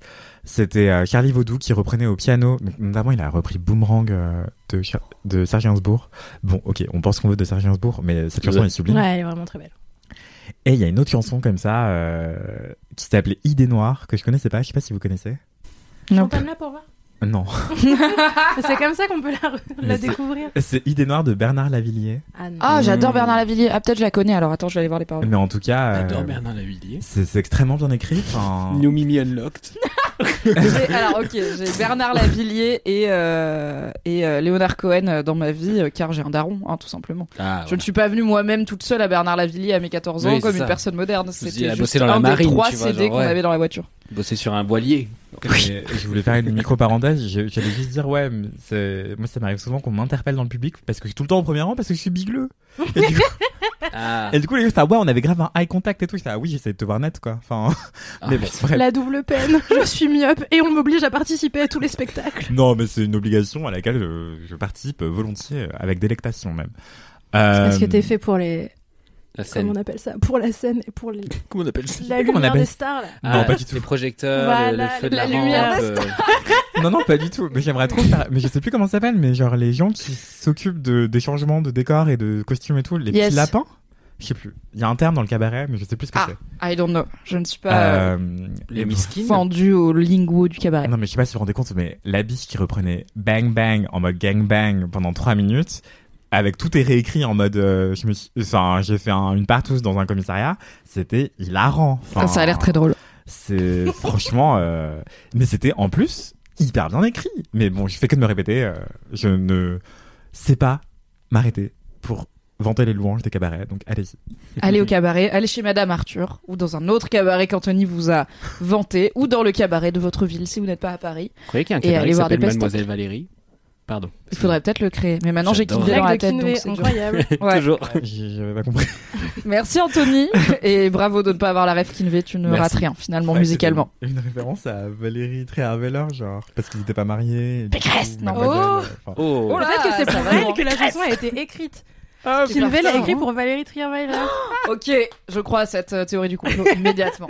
Aïda, c'est quoi ton kiff? Est-ce que je peux aller me chercher un verre d'eau d'abord parce que je tousse? Bien Bah sûr, non. je vais faire pareil. Ah dommage. Bon. Personne ne sait que je fais bien la voix de radio. Vous avez loupé ce moment. Vous l'aurez une fois, euh, rappelez-moi dans un chat Twitch euh, pendant euh, Un un jour. DLMK en live et vous aurez Mathis qui fait une incroyable voix de radio. Promis. Voilà, euh, teasing. jour. Aïda, Ce sera super. Embauchez-moi. c'est quoi ton kiff? Euh, mon kiff est une série. Youpi. Car euh, on en a parlé récemment. Vous savez que j'ai euh, une euh, passion malsaine pour le cringe et donc les mockumentaries. Euh, on a parlé de mon amour d'homme toxique pour la série The Office. Tu les aimes bien, c'est dans tes DM en fait. De quoi? Tu les aimes bien, sauf dans tes DM, les hommes toxiques. Tu les regardes à la télé, genre. euh, Non, The Office. Enfin, si, il y a grave des hommes toxiques dans Si, The Office. bah oui. Mais c'est Ouais. plus C'est le propos. le fait d'aimer autant The Office qui fait que je suis moi-même parfois un homme toxique. Ah, c'est comme Mm. les mecs qui aiment bien OSS 117. C'est un non, peu un non, red flag. non, non, C'est grave un non, flag. ça n'a rien à voir avec les gens qui aiment OSS 117 et qui mettent dans leur a bio une Tinder. enquête sur Mad auprès des hommes qui mettent OSS 117 dans leur bio Tinder. Euh, N'hésitez pas à la lire, elle est dans la description. Est-ce que bref. Car je suis formidable. Anyways. Euh, J'aime donc les mockumentaries, ces séries qui font semblant d'être des documentaires et qui sont souvent. euh, bah, qui cultivent un espèce d'humour un peu gênant à base de regard caméra et de malaise social globalement. Euh, donc on a déjà parlé dans, euh, dans LMK de The Office, on a parlé de Parks and Rec, je crois que c'est toi qui avais fait un kiff là-dessus. Tout à fait. Et j'en ai fait un live il y a deux jours sur ma chaîne parce que j'ai fait découvrir Parks and Rec à mon mec. Ça avait l'air Et du coup, on a fait une tier list des personnages. On s'est euh, donc un classement des personnages. On s'est vraiment genre mis sur la gueule. C'était très drôle. Vous avez mis qui en premier, c'est qui en dernier? Je veux pas savoir Euh, en dernier, on a mis Mark Brenanawitz évidemment Ah ouais, et trop euh, bien. un autre perso un peu random. Et en premier, bah, on a mis tous les tous les personnages principaux. C'était très compliqué. Mais parce que mon mec voulait mettre l'île Sébastien en dernier. J'étais là, tu te calmes. Et du coup, euh, après j'ai dit aux gens si vous subez. Genre, si vous vous abonnez de façon payante à ma chaîne, vous dites dans le chat si vous voulez monter ou descendre l'île Sébastien dans le classement et ça a marché. J'ai eu deux subs pour ça. Petite astuce, voilà, de streameuse. Donner aux gens des raisons de sub et après ils vous donnent de l'argent. Même si Ah. c'est des raisons aussi cons que ce mini cheval va monter ou descendre dans un classement qui n'a aucune forme d'importance ou de légitimité parce que c'est juste euh, le mien. Quoi Ne dis pas, sinon les gens Ah, les gens ils pas. vont me voler mon modèle économique. Garde ta polémique. Bien sûr. Ça clash. Donc, étant une grande fan de ces euh, deux monuments de l'histoire des, des séries un peu américaines, j'ai découvert une version encore mieux de ces deux choses qui s'appelle Abbott Elementary. Il paraît que c'est vraiment super. Alors, vas-y, convainc-moi de regarder une série qui se passe dans une école. C'est mon blocage. hein. Ah ouais Et qui est sur Netflix, je crois. euh, Non, c'est sur Disney+. Ok, bon, c'est pas une. Tu vois, genre HBO pour moi, donc HBO CSC, gage de qualité. Apple Ouais. fait des séries incroyables. Ouais. Netflix pour moi maintenant c'est un critère excluant. Genre c'est une série Netflix, je suis là, ah dommage. Mm, Et mm, mm. euh... et Prime fait des trucs quand même globalement bien quand il part pas en full mascu. Disney Plus, à voir. donc vas-y, convainc-moi. Oui, j'ai des opinions. Alors, c'est euh, c'est sur Disney+, mais c'est pas produit par Disney. euh, je crois que c'est ABC. Ok. Donc, euh, une chaîne américaine un peu basique. euh, Très de- sitcom familial, euh, tout Ouais, ça. voilà. C'est eux qu'on fait Pretty Little Liars, non? Ah ouais? Peut-être. J'en ai aucune idée. Je suis très mauvaise en, en chaîne américaine. Bref, donc Abbott Elementary. Euh, ça se passe dans une école, effectivement. C'est l'histoire d'une école primaire de Philadelphie, une école publique aux États-Unis. Euh, ce qui veut dire pas d'argent, euh, ce qui veut dire globalement la Hesse. Et euh, en gros, ça retrace l'histoire de, des profs de cette école. Et voilà, c'est donc t'as des jeunes profs, des vieux profs, enfin voilà, t'as un peu ce truc intergénérationnel que t'as souvent dans les sitcoms. Et ça raconte avec vraiment beaucoup d'humour comment ils arrivent à se démerder pour essayer de faire vivre leur métier avec deux bouts de ficelle et deux cailloux, quoi. Pardon, je perds ma voix car j'ai eu la grippe il y a quelques semaines et que je n'arrive pas à faire partir ce chat dans ma gorge. Bref. Ok, Rémi sans famille. Et après, j'ai eu la grippe. Et ensuite, je suis perdu ma maison, comme Rémi sans famille. Bref. euh, donc, Abbott Elementary, c'est ça. euh, c'est. En gros, vu que c'est une école à Philadelphie, c'est une série où la majorité des personnages sont noirs. Euh, c'est même la majorité des personnages sont des meufs noires, ce qui est trop cool. Et donc ça fait découvrir euh, déjà plein d'ac- d'actrices euh, qui sont très peu connues. Euh, c'est vraiment trop drôle parce que c'est con de ouf. c'est le On concept du documentary quoi, c'est que chaque personnage a un peu sa petite spécificité. Encore que là ça joue pas trop sur des gros clichés mais juste T'as un personnage qui est celui de la directrice qui est là par hasard parce qu'en fait elle a fait du chantage. En gros, la personne qui euh, recrutait le la directeur ou la directrice de l'école s'est fait choper par cette meuf en train de tromper sa femme avec genre euh, la révérente ou je sais pas quelqu'un de l'église quoi, de diaconesse. Oh, le drama déjà. Et donc euh, elle a chopé le taf comme ça en faisant du blackmail euh, au mec en disant bah voilà maintenant moi c'est mon taf sauf qu'elle est nulle et du coup elle fait absolument n'importe quoi genre elle prend euh, le le mégaphone de l'école pour faire passer des messages et elle dit n'importe quoi dedans bref c'est vraiment très con ce personnage est hilarant et détestable et au milieu de ça t'as plein de profs euh, qui sont là et qui essayent un petit peu de bah faire ce qu'ils peuvent pour les gamins tu vois peu les élèves tu les vois un peu, mais tu vois plutôt les grosses problématiques auxquelles euh, les profs dans le public sont confrontés aux États-Unis, mais franchement, je pense qu'en France aussi, en vrai.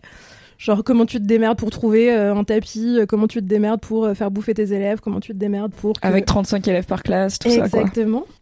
Euh, et en fait, tout ça, c'est tourné avec euh, vraiment beaucoup, beaucoup d'humour et de bienveillance. Et en fait, c'est ça qui est assez intéressant, je trouve, dans la série, c'est que euh, là où The Office, vraiment les premières saisons, c'est genre du cringe sur. euh, on se moque de gens qui disent des trucs problématiques, mais du coup, on dit nous-mêmes des trucs problématiques, tu vois. Euh, Parks and Rec, c'est un peu plus, hum, c'est un peu plus mimes, tu vois. T'as moins ce truc archi problématique, mais c'est vraiment con sa mère. Et, euh, Oui, les gens de, de, de cet univers sont quand même.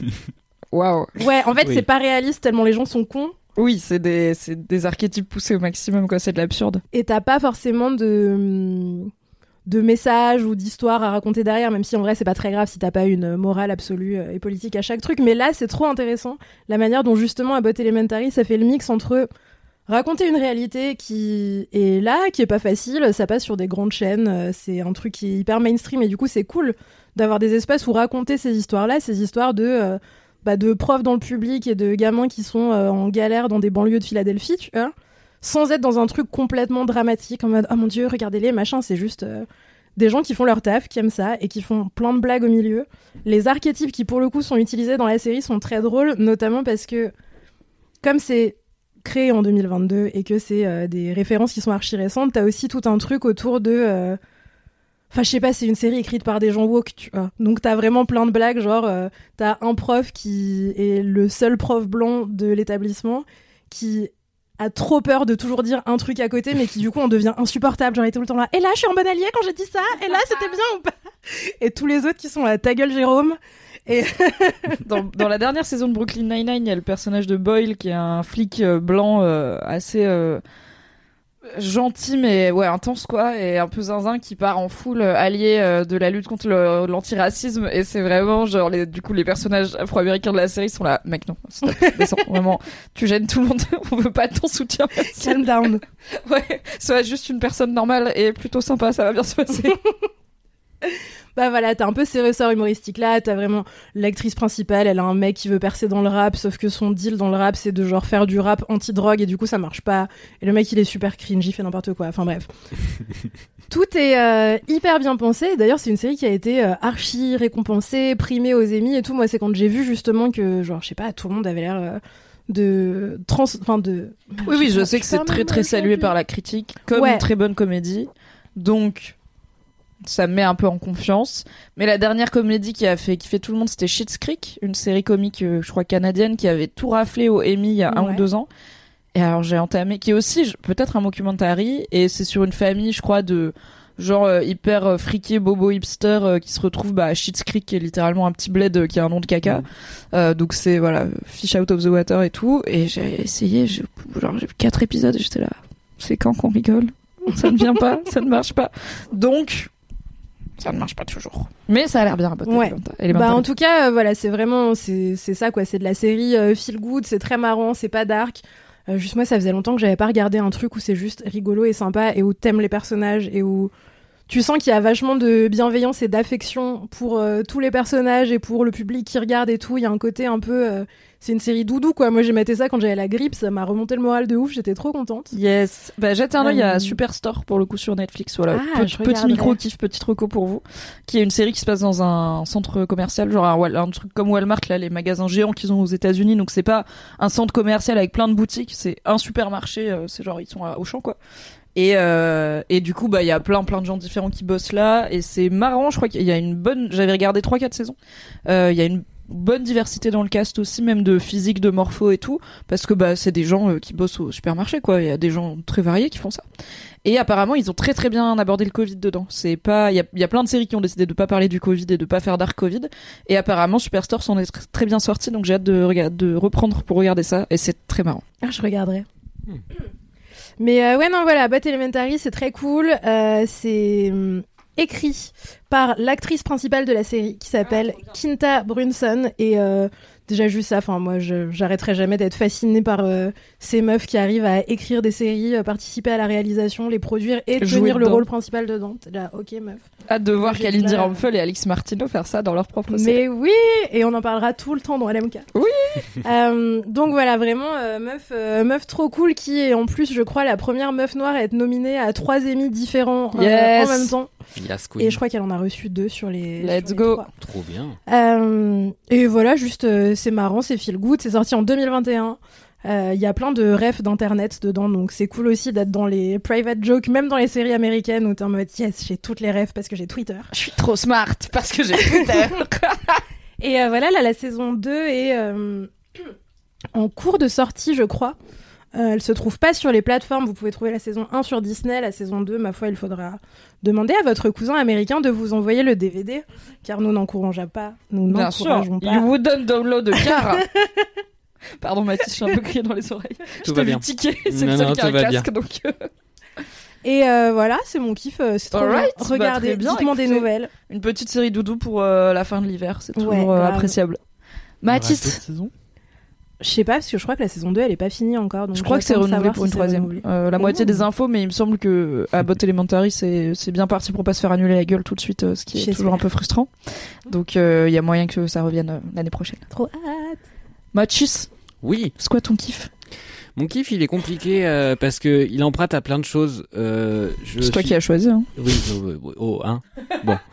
Euh, je suis assez heureux dans ma vie en ce moment euh, parce que j'ai un équilibre. bah, bravo, ça va. Bah non, mais non, mais bravo, sincèrement, c'est cool d'être heureux. Ouais, non, je suis assez content parce que genre j'arrive à trouver un équilibre entre plein de choses que j'aime, c'est-à-dire énormément de théâtre, euh, un peu de ciné, pas mal de sport et euh, voir des gens, voir des amis, etc. Et du coup, Et Ruby. genre le, bah Ruby est pas beaucoup présente en ce moment. Je suis désolé, ma petite Ruby. Tu l'as pas compté dans les choses que t'aimes. Bah le problème c'est que Ruby, moi je l'aime très fort, mais euh, ça reste avoir un chien, donc ça Oui. reste, ça veut dire il faut repasser par chez toi pour pas. Ah bah, il y a des raisons pour lesquelles j'ai pas de chien et c'est la contrainte. C'est la contrainte. Mais euh, non, ma petite Ruby, je l'aime très fort. Forcément, il faut réenvisager les choses autrement, mais elle me rend très heureux par ailleurs. Euh, mais du coup, voilà, euh, typiquement, je me suis dit hier soir, je mène la vie que j'ai envie de mener et la vie que j'ai envie de mener depuis longtemps. Parce que du coup, j'ai commencé ma soirée. euh, ça va être, tu vas voir Anthony un kiff qui va faire écho à plein de trucs que t'as dit euh, à la fois dans cet épisode et à la fois dans d'autres. Du coup, des fois, je souris en mode, Ah, s'il savait. Euh, bah, bah, maintenant, tu vas savoir. Du coup, Machiavélique. machiavélique même pas. Typiquement, euh, ma soirée elle a commencé par Tom à la ferme, dont tu avais parlé dans Laisse-moi kiffer, et je t'avais dit ah mais regarde c'est repris en programmation, et en fait on s'est rendu compte que c'était une autre mise en scène, donc c'est une mise en scène de Olivier euh, Sanquet cette fois, euh, qui est donc un texte de Michel Marc Bouchard dont Anthony avait parlé dans un live Twitch LMK, euh, si je me souviens bien. Tu te souviens de ça? Oui, il était sorti après les dernières dates. Exactement, exactement, c'est ça. Il y avait un bail de date. Je voulais le faire à tout prix dans LMK afin que les gens puissent encore aller le voir. Et puis les épisodes ont été annulés les uns après les autres. Bon, Ouais, c'est Sorry, c'était peut-être ma faute. Il y a C'est eu, pas grave. ouais, on a eu des problèmes de calendrier un temps et du coup c'était un peu euh, frustrant et euh, du coup bah tu m'avais grave euh, re-hypé sur ce bah justement moi j'avais vu le film de Dolan et j'avais été complètement hypé par l'idée de le, de le voir en théâtre. Et en effet le voir sur scène du coup le rapport à l'intrigue est complètement différent. Et je trouve que tu laisses beaucoup plus la place à chaque personnage t'es moins euh, obnubilé par euh, le duo principal et même par Dolan euh, qui euh, qui prend euh, finalement Qui beaucoup de place. tout. Un petit peu, voilà. Et là, je trouvais que sur scène, pour le coup, euh, t'as as la possibilité de te focaliser sur un personnage. Et puis, il y a le fait aussi qu'au théâtre, assez souvent, tu vois pas forcément tous les personnages tout le temps sur scène, mais beaucoup plus souvent qu'au cinéma, il y a moins ce truc de cadrage. Ce qui fait que du coup, tu peux voir toi-même le hors-champ. C'est toi-même qui décides de faire la focale sur tel ou tel détail. Et du coup, ça m'a J'aime beaucoup bien intéressé regarder de au théâtre les acteurs quand c'est pas eux qui jouent. Tu Oui, vois, quand c'est pas leur moment, j'aime trop regarder ce qu'ils font. Mais comme au ciné, je regarde euh, les figurants dans le fond, tu vois. Ouais. Pour voir un Quand peu, genre, peux. comment ils, comment ils créent ce truc. Et c'est toujours des trucs de. Tu vois, les gens faire des mouvements répétitifs pour juste donner l'idée de quelqu'un boire un café dans le fond. Du coup, t'as juste une personne comme un automate qui boit son café plein de fois, mais des fois, des trucs marrants.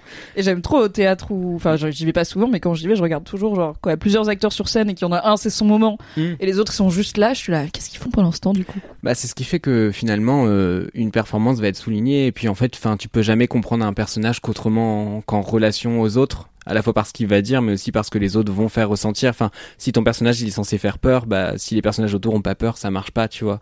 Et là, typiquement, il y a vraiment un truc d'osmose qui marche vraiment bien et surtout que c'est un truc avec des relations. Enfin, c'est une pièce avec des relations quand même assez complexes entre les personnages et assez ambiguës. Et euh, je trouve qu'ils vont bien chercher ça dans le jeu et c'est assez chouette et c'est assez euh, minimaliste parce que du coup donc c'est au théâtre des déchargeurs qui est un tout petit théâtre euh, à côté de Châtelet qu'il faut vraiment vraiment capter genre c'est au fond d'une cour et tout c'est trop drôle c'est un truc de 50 places tu vois et euh, bah évidemment c'est assez minimaliste euh, comme mise en scène parce qu'en fait euh, tu pourrais pas faire venir un chapiteau non plus là-dedans Euh, et des tigres ce qui est dommage on manque de tigres dans le théâtre Et, euh, et du coup voilà, je trouvais que c'était un rapport assez brut au texte et j'étais content de le redécouvrir comme ça et en plus bien joué. Et, euh, et en fait j'ai enchaîné euh, ça euh, juste après en allant à pied en plus à un endroit qui était juste à côté quand ça arrive c'est quand même chouette euh, à une soirée à un, un endroit qui s'appelle Le Caverne. Et, euh, et c'était pour une soirée qui s'appelle euh, la boîte à bijoux. Euh, tu connais peut-être Anthony je sais pas. C'est des Il y avait Ruby on the Nails? il y avait Ruby on the Nails qui présente. Et euh, la boîte à bijoux c'est des soirées drague euh... de quoi? Il y a une histoire de cosplay? Ok, tu racontes ça après on l'aura en off. T'es obligé. Désolé Désolé. les LM. Désolé. Et donc voilà, bah, je- ça, ça a prolongé ma soirée et j'étais genre juste trop content. Et en plus j'ai pu euh, revoir, euh, donc j'ai pu découvrir des gens sur scène. Ruby on the Nail, je la connaissais de nom, mais je l'avais jamais vu euh, performer en tant que host. Parce que du coup, quand tu fais du drag, tu peux être host euh, dans le sens où bah tu vas faire l'animation, tu, tu coordonnes un peu tout le bail. Tu peux faire des, des performances plus de type lip sync, mais il y a plein de choses qui sont possibles aussi. Il y avait une, une drag queen, euh, alors japonaise de ce que j'ai compris, qui s'appelait Madame Wasabi, qui elle pour Oui. le coup était euh, chanteur d'opéra ou chanteuse d'opéra, je sais pas comment la personne se genre. Euh, et du coup, Tunames aussi que je connaissais pas forcément, euh, qui était dans des performances plus émotionnelles. Et il y avait euh, Julie Furton, dont le drag king c'est le père Eustache. Et Julie Furton, moi je l'avais, en fait, je, je l'ai vue et je me suis dit. Bon, faut, faut savoir un truc dans ma vie, je suis, je suis très physionomiste. Ça me sert pas à, à grand chose en général, mais là, ça m'a servi parce que genre, j'ai regardé la personne, je fais, je connais cette personne, je ne sais pas d'où, et en fait en deux secondes, je l'ai Et tu l'avais vu hors drag du coup? Je l'avais vu hors drague. Donc là, en plus, je le Ah vois. oui, c'est- faut euh, la- faut le- Ouais, ouais. Donc je vois Quand le je père regarde une nouvelle saison de RuPaul's Drag Race, il y a deux épisodes où les gens hors drag et les gens en drag, je les reconnais pas. Je suis là, il me faut un peu plus d'épisodes pour arriver. Je suis l'inverse de toi, je suis la personne la moins physionomiste du monde. Et donc Oui, je suis là, attends, la personne qui est au confessionnal, C'est laquelle sur scène? Du coup C'est l'astronaute sexy ou c'est la barre de chocolat vivante? Je ne sais plus. c'est super RuPaul's Drag Race. Regardez RuPaul's Drag résumé Race. en, cette- en ce dilemme. Et euh, là, bon, pour le coup, euh, c'était un peu plus minimaliste comme euh, comme forme de drague, euh, parce que du coup, euh, donc euh, le personnage de Julie, c'est un un, bah, un prêtre, le père Eustache, où en gros. euh, Ah ouais, j'étais sur un campagnard avec sa fourche. Pas euh, du tout. le père Eustache de la ferme du bout de la bah, route, mais il y a non, un peu ça, ça. Il y a un peu ce truc de, il est bien brave, tu vois, où il arrive avec son petit ukulélé et, et il nous fait bon, euh, vous savez que. Non, il avait pas du ukulélé dans ma tête non plus. Bon, bah, en plus, désolé. une fourche. Il Oui. n'a pas là. Bah là, il y avait un ukulélé et du coup, il arrive en mode bon bah vous savez que le pape est mort euh, et du coup les chansons en oui et il fait bah j'ai écrit une chanson, ça s'appelle Chez. Ok, on va passer un bon moment. Cette vanne est déjà incroyable. Et vraiment, genre, j'ai ri du début à la fin. Et je suis, je suis pas forcément très bon public sur l'humour. Enfin, c'est c'est assez terrible. Il y, a, il y a des contextes où je rigole vachement. Dans LMK, je rigole vachement. Mais sur des trucs où je suis censé rire, ça, Ouais. je sais pas, ça marche moins tout d'un coup. T'es difficile en comédie, quoi. Moi, je suis chiant en fait. Et, et là, pour le coup, j'ai vraiment, vraiment pris du plaisir à, à regarder ça. Et en fait, toute la soirée, que ce soit Tom à la ferme ou euh, la soirée, j'ai ressenti toutes les émotions que qu'on essaie de m'amener. Et c'est chouette quand on essaie de t'amener quelque part et que tu sens que tu, tu passes bien les petites Ça cases comme il fallait. Yes, je fais bien le slalom. Euh, et j'ai vraiment ressenti ça tout le long. Et je suis reparti chez moi, euh, bon, déjà bourré. Et ensuite, un, un sourire euh, aux lèvres. Peut-être parce que j'étais bourré également en Mm. rentrant en plus à pied, en faisant ce truc de genre tu rentres avec quelqu'un et t'as pas envie de, que la conversation se termine et du coup on a remonté toute la ligne 7 comme ça, ce qui m'é- m'éloignait de chez moi finalement, ce qui était peut-être pas le meilleur bail, mais peu importe. Au Mais moins quelqu'un n'avait it. pas vomi dans la rame et ça, ça Oui. c'est chouette pour Oui. une fin de soirée. Car dans la 7, ça arrive absolument tout le temps. À chaque seconde, quelqu'un vomit dans la 7. Cette anecdote est vraie. Vraiment. Oui. c'est tellement vrai. Donc voilà, je suis très content de la soirée et ça me permet de faire un petit shout-out à tous ces gens talentueux et talentueuses. Et du coup, Julie Fourton, pour finir là-dessus, je l'avais vu dans King Max dont je vous avais parlé ici justement dans LMK. Je vous avais parlé de deux courts-métrages euh, Ah oui, que j'avais vus au. Chéri Chéri. Il y avait Les Démons de Dorothy où d'ailleurs justement récemment j'ai été à la mutinerie et je crois que la personne qui bossait au bar jouait dans Les Démons de Dorothy. Je suis pas La mutinerie qui est un bar 100%. lesbien à Paris. Voilà. Contexte. Exactement, merci Mimi. Et, euh, et les, pour le coup, King Max, c'était un, un court métrage dont je vous avais parlé, euh, qui, a, qui a été pas mal euh, bah, primé, mine de rien. Je crois que c'est passé à Cannes, etc. Enfin, il y a eu tout un succès autour et une vie, euh, ce qui est rare pour un, court métrage qui peut facilement tomber dans l'oubli, malheureusement. Là, pour le coup, ça a été vraiment bien visible et c'est très chouette.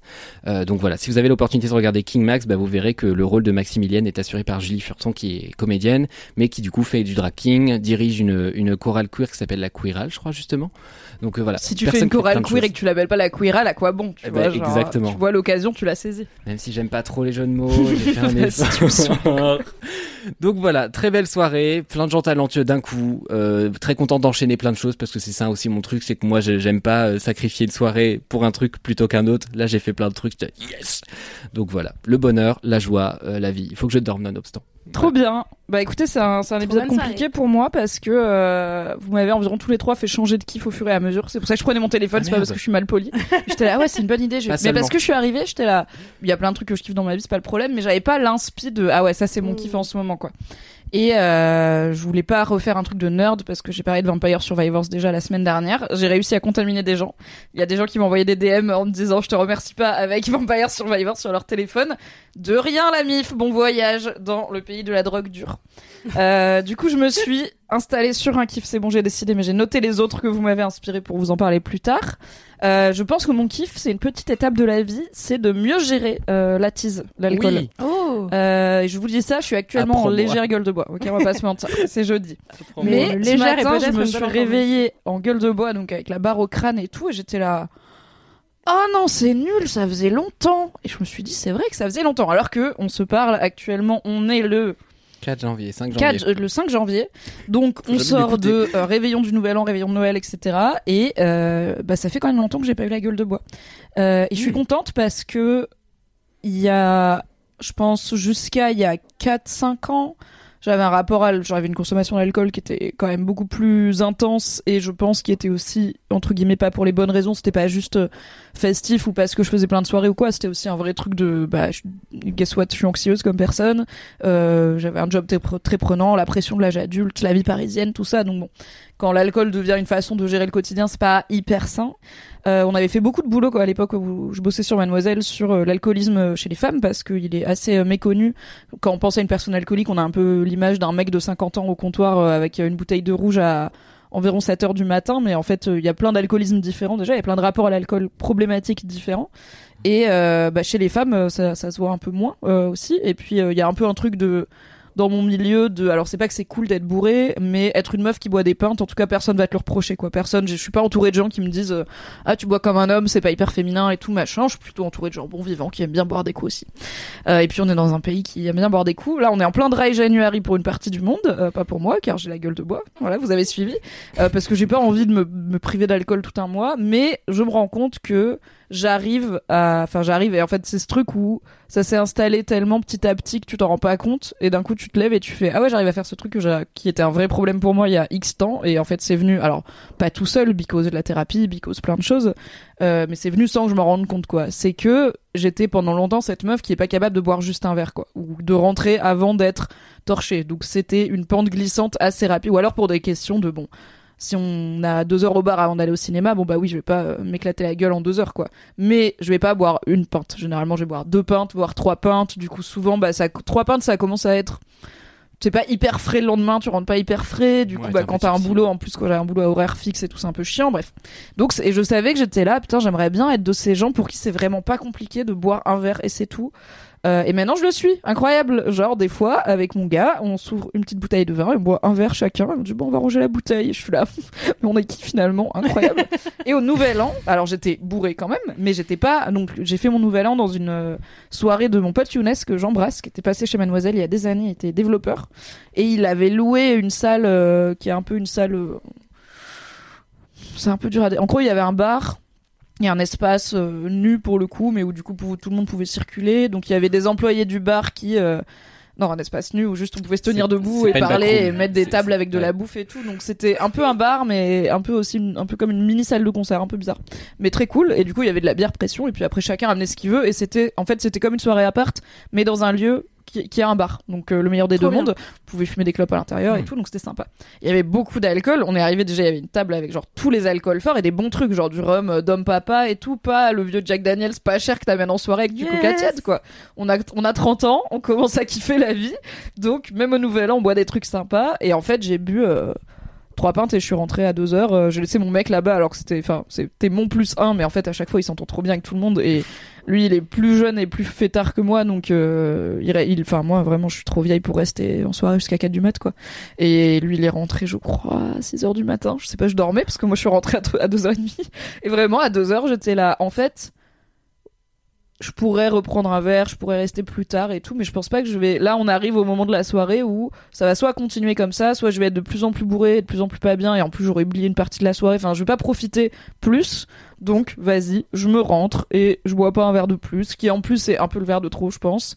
Du coup, je suis rentrée en métro, ce que je fais jamais au Nouvel An, parce que genre jamais j'ai envie d'être dehors dans le métro parisien au Nouvel An, et aussi parce que généralement il est 6 du mat et je suis extrêmement bourré et du coup je prends Uber.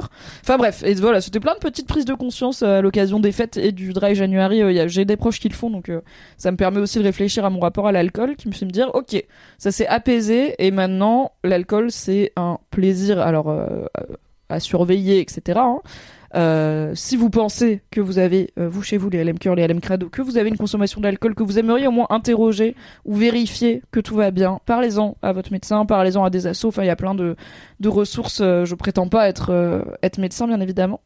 Et j'ai pas activement dit à ma psy il y a deux ans, ok, on va bosser sur mon rapport à l'alcool, mais ça c'est, je pense que quand tu t'alignes, plus tu t'alignes dans ta vie, moins t'as de besoin entre guillemets de, de substances pour tenir le coup. Et du coup, je suis contente euh, parce que j'aime quand même bien boire des petits coups. Je suis contente que ça soit, ce soit un truc sur lequel je suis en contrôle et pas un truc où trop vite je dérape et je m'en veux après quoi. Donc voilà, on est ravis. 2023, l'année où on se bourre la gueule que quand on choisit de le faire. It's good. Et après, on essaiera de penser à envoyer des messages boubou euh, à LMK. Un jour. En vrai, euh, Attends, nous, on a le droit de le faire? Bah ouais, Ah, j'ai déjà fait. fait, moi. J'ai déjà fait depuis la nif de ma meilleure pote Soraya. J'étais là, coucou LMK, je suis aux 30 ans de Soraya. Et j'ai, dans ma tête, j'ai timé. Genre, ok, là, c'est le bon moment pour que je fasse Ouais. l'audio parce qu'après, J'avais fait pas. on ouvre la vodka et il faut pas que je fasse un audio au travail parce que je travaille encore là. Je, Bah oui, je suis quand ça. même la chef de la personne qui va l'écouter. Donc, faut pas que je sois trop trop torchaque si tu vois. Mais j'étais, euh, j'étais pompette quoi. Ok. On avait fait un beer pong. Voilà. Hmm. Je suis pas forte au beer pong, mais je suis forte pour boire les verres du beer pong.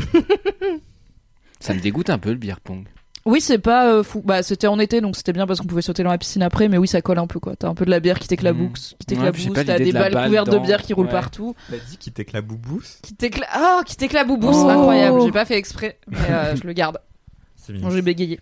C'est mieux en extérieur, euh, dans le sud de la France, sur euh, un grand balcon avec du carrelage que tu peux laver à grand eau après et que t'as une piscine pas loin pour euh, quand tu colles. Il faut pas glisser sur le carrelage, quoi. Pas glisser sur le carrelage, tout à fait. Sinon, tu souffres. Mais euh, non, c'est trop bien comme, euh, comme kiff, Mimi. euh, je trouve ça trop intéressant, ce truc de se dire que dans un pays où culturellement on est amené à consommer de l'alcool de manière euh, régulière et presque automatique, en fait, et même peux- poussé, hein, là, il y a plein de gens qui font le Bah dry ouais. January qui témoignent sur les réseaux de leurs potes, soit les invitent plus Mm. parce qu'ils boivent pas, soit vraiment insistent pour qu'ils boivent un verre, quoi. Bah ouais, Ne et faites en pas fait, ça. moi j'ai parfois l'impression que le discours de faut arrêter avec euh, la pression sociale et tout, des gens à boire, machin, euh, c'est quelque chose qui est entré un petit peu dans la norme. Et en fait, quand je réfléchis, je me dis, mais. Alors, certes, j'ai de plus en plus de gens autour de moi qui font le choix de pas boire d'alcool et qui l'assument, tu vois, qui, disent, viennent en soirée et qui disent, bah moi c'est soft ce soir, j'ai pas envie de teaser. Et en même temps, à chaque fois, t'as au moins une ou deux personnes euh, qui, en fait, leur servent euh, des verres en mode non, mais c'est bon, prends-en, tu vois. Et les Ouais, gens sont non. mais en fait, tu veux quoi enfin, qui pose des questions déjà c'est déjà tellement déplacé enfin ça Ouais. peut être un sujet tellement sensible pour plein de gens euh, Ah, pourquoi? Enfin je sais pas pourquoi ta mère genre enfin, ça. Bah ouais. Moi, ça m'est arrivé il y a pas longtemps dans un bar pas loin du taf en plus où euh, j'ai bu un verre avec un pote. euh, je sais pas, on n'avait pas envie de boire d'alcool. On était là, vas-y, euh, Perrier, chocolat chaud, tranquille et tout. Et le serveur et le barman se sont foutus de notre gueule, mais vraiment, genre. Euh, on était dans- sur une table pas très loin du bar, ils étaient là, Eh, on a trouvé les gens les moins fun de Paris, euh, la mère fouettard, je sais pas quoi. J'étais là, mais en fait, euh, quoi niquez-vous, Ah mon Perrier il coûte 18 euros. Enfin, Oui, c'est même pas un truc de ça leur rend pas service financièrement parce qu'au contraire, Oui. bah souvent en happy hour et tout, les softs sont plus chers que la bière, en tout cas que la bière de base ou que le verre de vin de base, tu vois. de ouf. Donc en vrai, ton Perrier, il est rentable pour Et eux, puis surtout, c'était hyper désagréable. Enfin, comment ça, Oui, tu te ouf. fous de ma gueule Bah oui. parce qu'un mercredi à 21h, j'ai envie de boire de l'eau. Enfin, je sais pas, euh, check ta life, tu vois. bref. et, euh, et bref, donc on est quand même dans un contexte où on nous, on nous pousse, pousse beaucoup. Et je sais que moi, j'ai jamais eu de gros questionnements vis-à-vis de ma consommation d'alcool au sens où. euh, bah, je sais pas, j'ai tendance à faire des pauses de à peu près tout régulièrement dans ma vie, tu vois. Donc, je suis en mode, ah tiens, là, des fois, j'arrête de boire pendant trois semaines et c'est super. Par contre, j'ai senti que euh, il y a eu un moment où je me suis rendu compte qu'on pouvait conscientiser sa consommation, genre qu'en fait t'étais pas obligé de compulsivement boire trois pintes euh, dès que t'allais boire un dès que t'allais boire un coup, de reprendre un verre quand euh, tes potes reboivent un verre et tout, et que c'était aussi hyper possible de dire bah là je sais pas, euh, ok c'est la hour mais j'ai envie d'un demi. En fait j'ai Oui. pas envie d'avoir la même si c'est pas financièrement rentable parce que la pinte elle est au même prix, bah en fait j'ai pas Mm, envie de boire mm. une pinte quoi. Ouais, Mais ça. ça c'est un ça s'apprend quoi. Et Vraiment. si j'ai re-envie d'un demi après, même si financièrement c'est vraiment con, et ben en fait je me serais d'abord checké en mode ok après mon premier demi, si j'en veux un deuxième j'en reprends, mais je suis pas obligée de prendre une pinte directe et tout. Et, euh, et je trouve que c'est trop cool euh, toute cette réflexion autour du dry January et tout, de se dire ben en fait il y a plein de moyens de s'interroger sur sa consommation d'alcool, de conscientiser euh, les petits Ouais, gestes, de faire une pause, verres, de euh, checker aussi quand est-ce que ça nous manque, euh, dans quel contexte, pourquoi ça. Est-ce que c'est juste, bah en fait, euh, je suis avec mes amis, on passe un bon moment et j'aimerais bien avoir cette petite désinhibition qui va avec, ou est-ce que c'est, bah je me rends compte que j'en ai envie quand je sors d'une réunion hyper stressante et tout, ou du coup, bah il y a des moyens de gérer votre stress euh, autrement et de garder, si vous le souhaitez, l'alcool en plutôt en plaisir, euh, en plaisir euh, maîtrisé quoi. Ouais, et tu vois, moi, c'est à ça que je pensais. C'est pour ça que j'avais pris la parole à la base et j'ai oublié la chute. C'est pas grave. Euh, ce que je me suis dit quand j'ai commencé à conscientiser tous ces trucs-là, c'est que je me suis rendu compte que les seuls moments où j'avais genre euh, un trigger de ah là j'ai envie de boire de l'alcool d'une euh, dans un contexte qui était pas en mode ah tiens là tu fais la fête et c'est sympa, c'était quand j'étais dans des lieux de genre euh, networking ou je sais pas quoi où j'étais en mode full anxiété sociale. Ah ouais. Et où où je en devais plus, taper la pas discute le à des bon gens que je connaissais pour se pas. brûler la gueule parce que t'es là pour le taf aussi, tu Ouais. vois. Mais du coup, j'étais même pas dans la recherche de genre euh, se bourrer la gueule et tout. J'étais juste en mode ah bah là, je sais que si je bois deux verres, le small talk de l'enfer là, euh, dans lequel je dis n'importe quoi et je finis par dire mycose pour aucune raison parce que je panique, et ben en fait, il se passera mieux. T'étais là la dernière fois que ça m'est arrivé, on t'a T'as dit mycose? Oui. Je sais pas pourquoi. Oui, dans Task. C'était horrible. Franchement, je commence à penser que j'ai genre un, un level, euh, c'est quoi, c'est d'éthanol, dans le sens genre euh, trop élevé de base, parce que moi, vraiment, Ça expliquerait c'est les c'est moi mots. dans la vraie vie tout le temps. Genre, moi, mon cerveau, il a, il a un filtre, mais un filtre, un filtre, oh là là, un filtre a posteriori qui te fait dire, ah, fallait pas dire ça. Du Ah, coup, fallait t'arrêter. c'est trop tard, Il y a du mot, c'est sorti, mais c'était vraiment con. Voilà. Bonne soirée. Enfin, bonne nuit. Enfin, non, d'ailleurs, nuit, non. mais- Ouais. Ça m'arrive aussi, mais pour la passive agressivité. Euh, Ah bon? Ça, c'était passif-agressif. On va montrer tout avec une flèche en mode. Est-ce qu'on met fin à cet épisode Il est Parce temps, qu'il est ça arrive 18h20 et que maintenant qu'on a Bah oui, parlé de oui. gérer sa consommation d'alcool, on va peut-être aller boire une pinte. euh, en gueule de bois. Oui, car On c'est toujours ma vie. on va. Allez hop. C'était cool. Merci C'était beaucoup trop bien. à tous et toutes d'avoir été là. On se retrouve jeudi prochain, bien sûr, pour un nouveau Laisse-moi kiffer, qui sera du coup le 220. Je le sais maintenant. Et oui. Tout Et- sera dans les notes du podcast puisque Mathis est formidable. Mathis est formidable. Envie Bien de hurler. sûr. Mais Vraiment, attendez, mais en vrai, là, c'est le premier épisode de l'année. On n'a pas dit. Non, bonne le année deuxième. C'est le deuxième. Mes meilleurs Ah vœux de année, santé mentale et physique, d'épanouissement perso et pro, C'est pour ça que t'envoies tes ex. Oui, non, bah, On, on dirait une chaîne où à la fin c'est Plus indiqué. un mot-clé un peu spécifique, genre, c'est un message personnel. tu vois. Bien Ah. sûr. Tu C'est mets pas comme emoji Ça dépend. Ça dépend si j'ai couché avec ou pas. Ok. Oh, Incroyable. ok. Voilà. j'ai tellement pas besoin d'ex de voir j'ai pas couché. Ok, euh, à la semaine prochaine. Des bisous, prenez soin de vous. Envoyez des messages à vos crushs. Ça, ça n'a jamais Bah, tué oui. personne. Et puis à nous. Et hein. euh, à nous aussi. Love you. Des Les bisous, bisous. Peut-être c'est nous vos crushs. Des bisous Non. les LM cœur. À jeudi. Ah, Des bisous. j'ai même pas le temps de dire bisous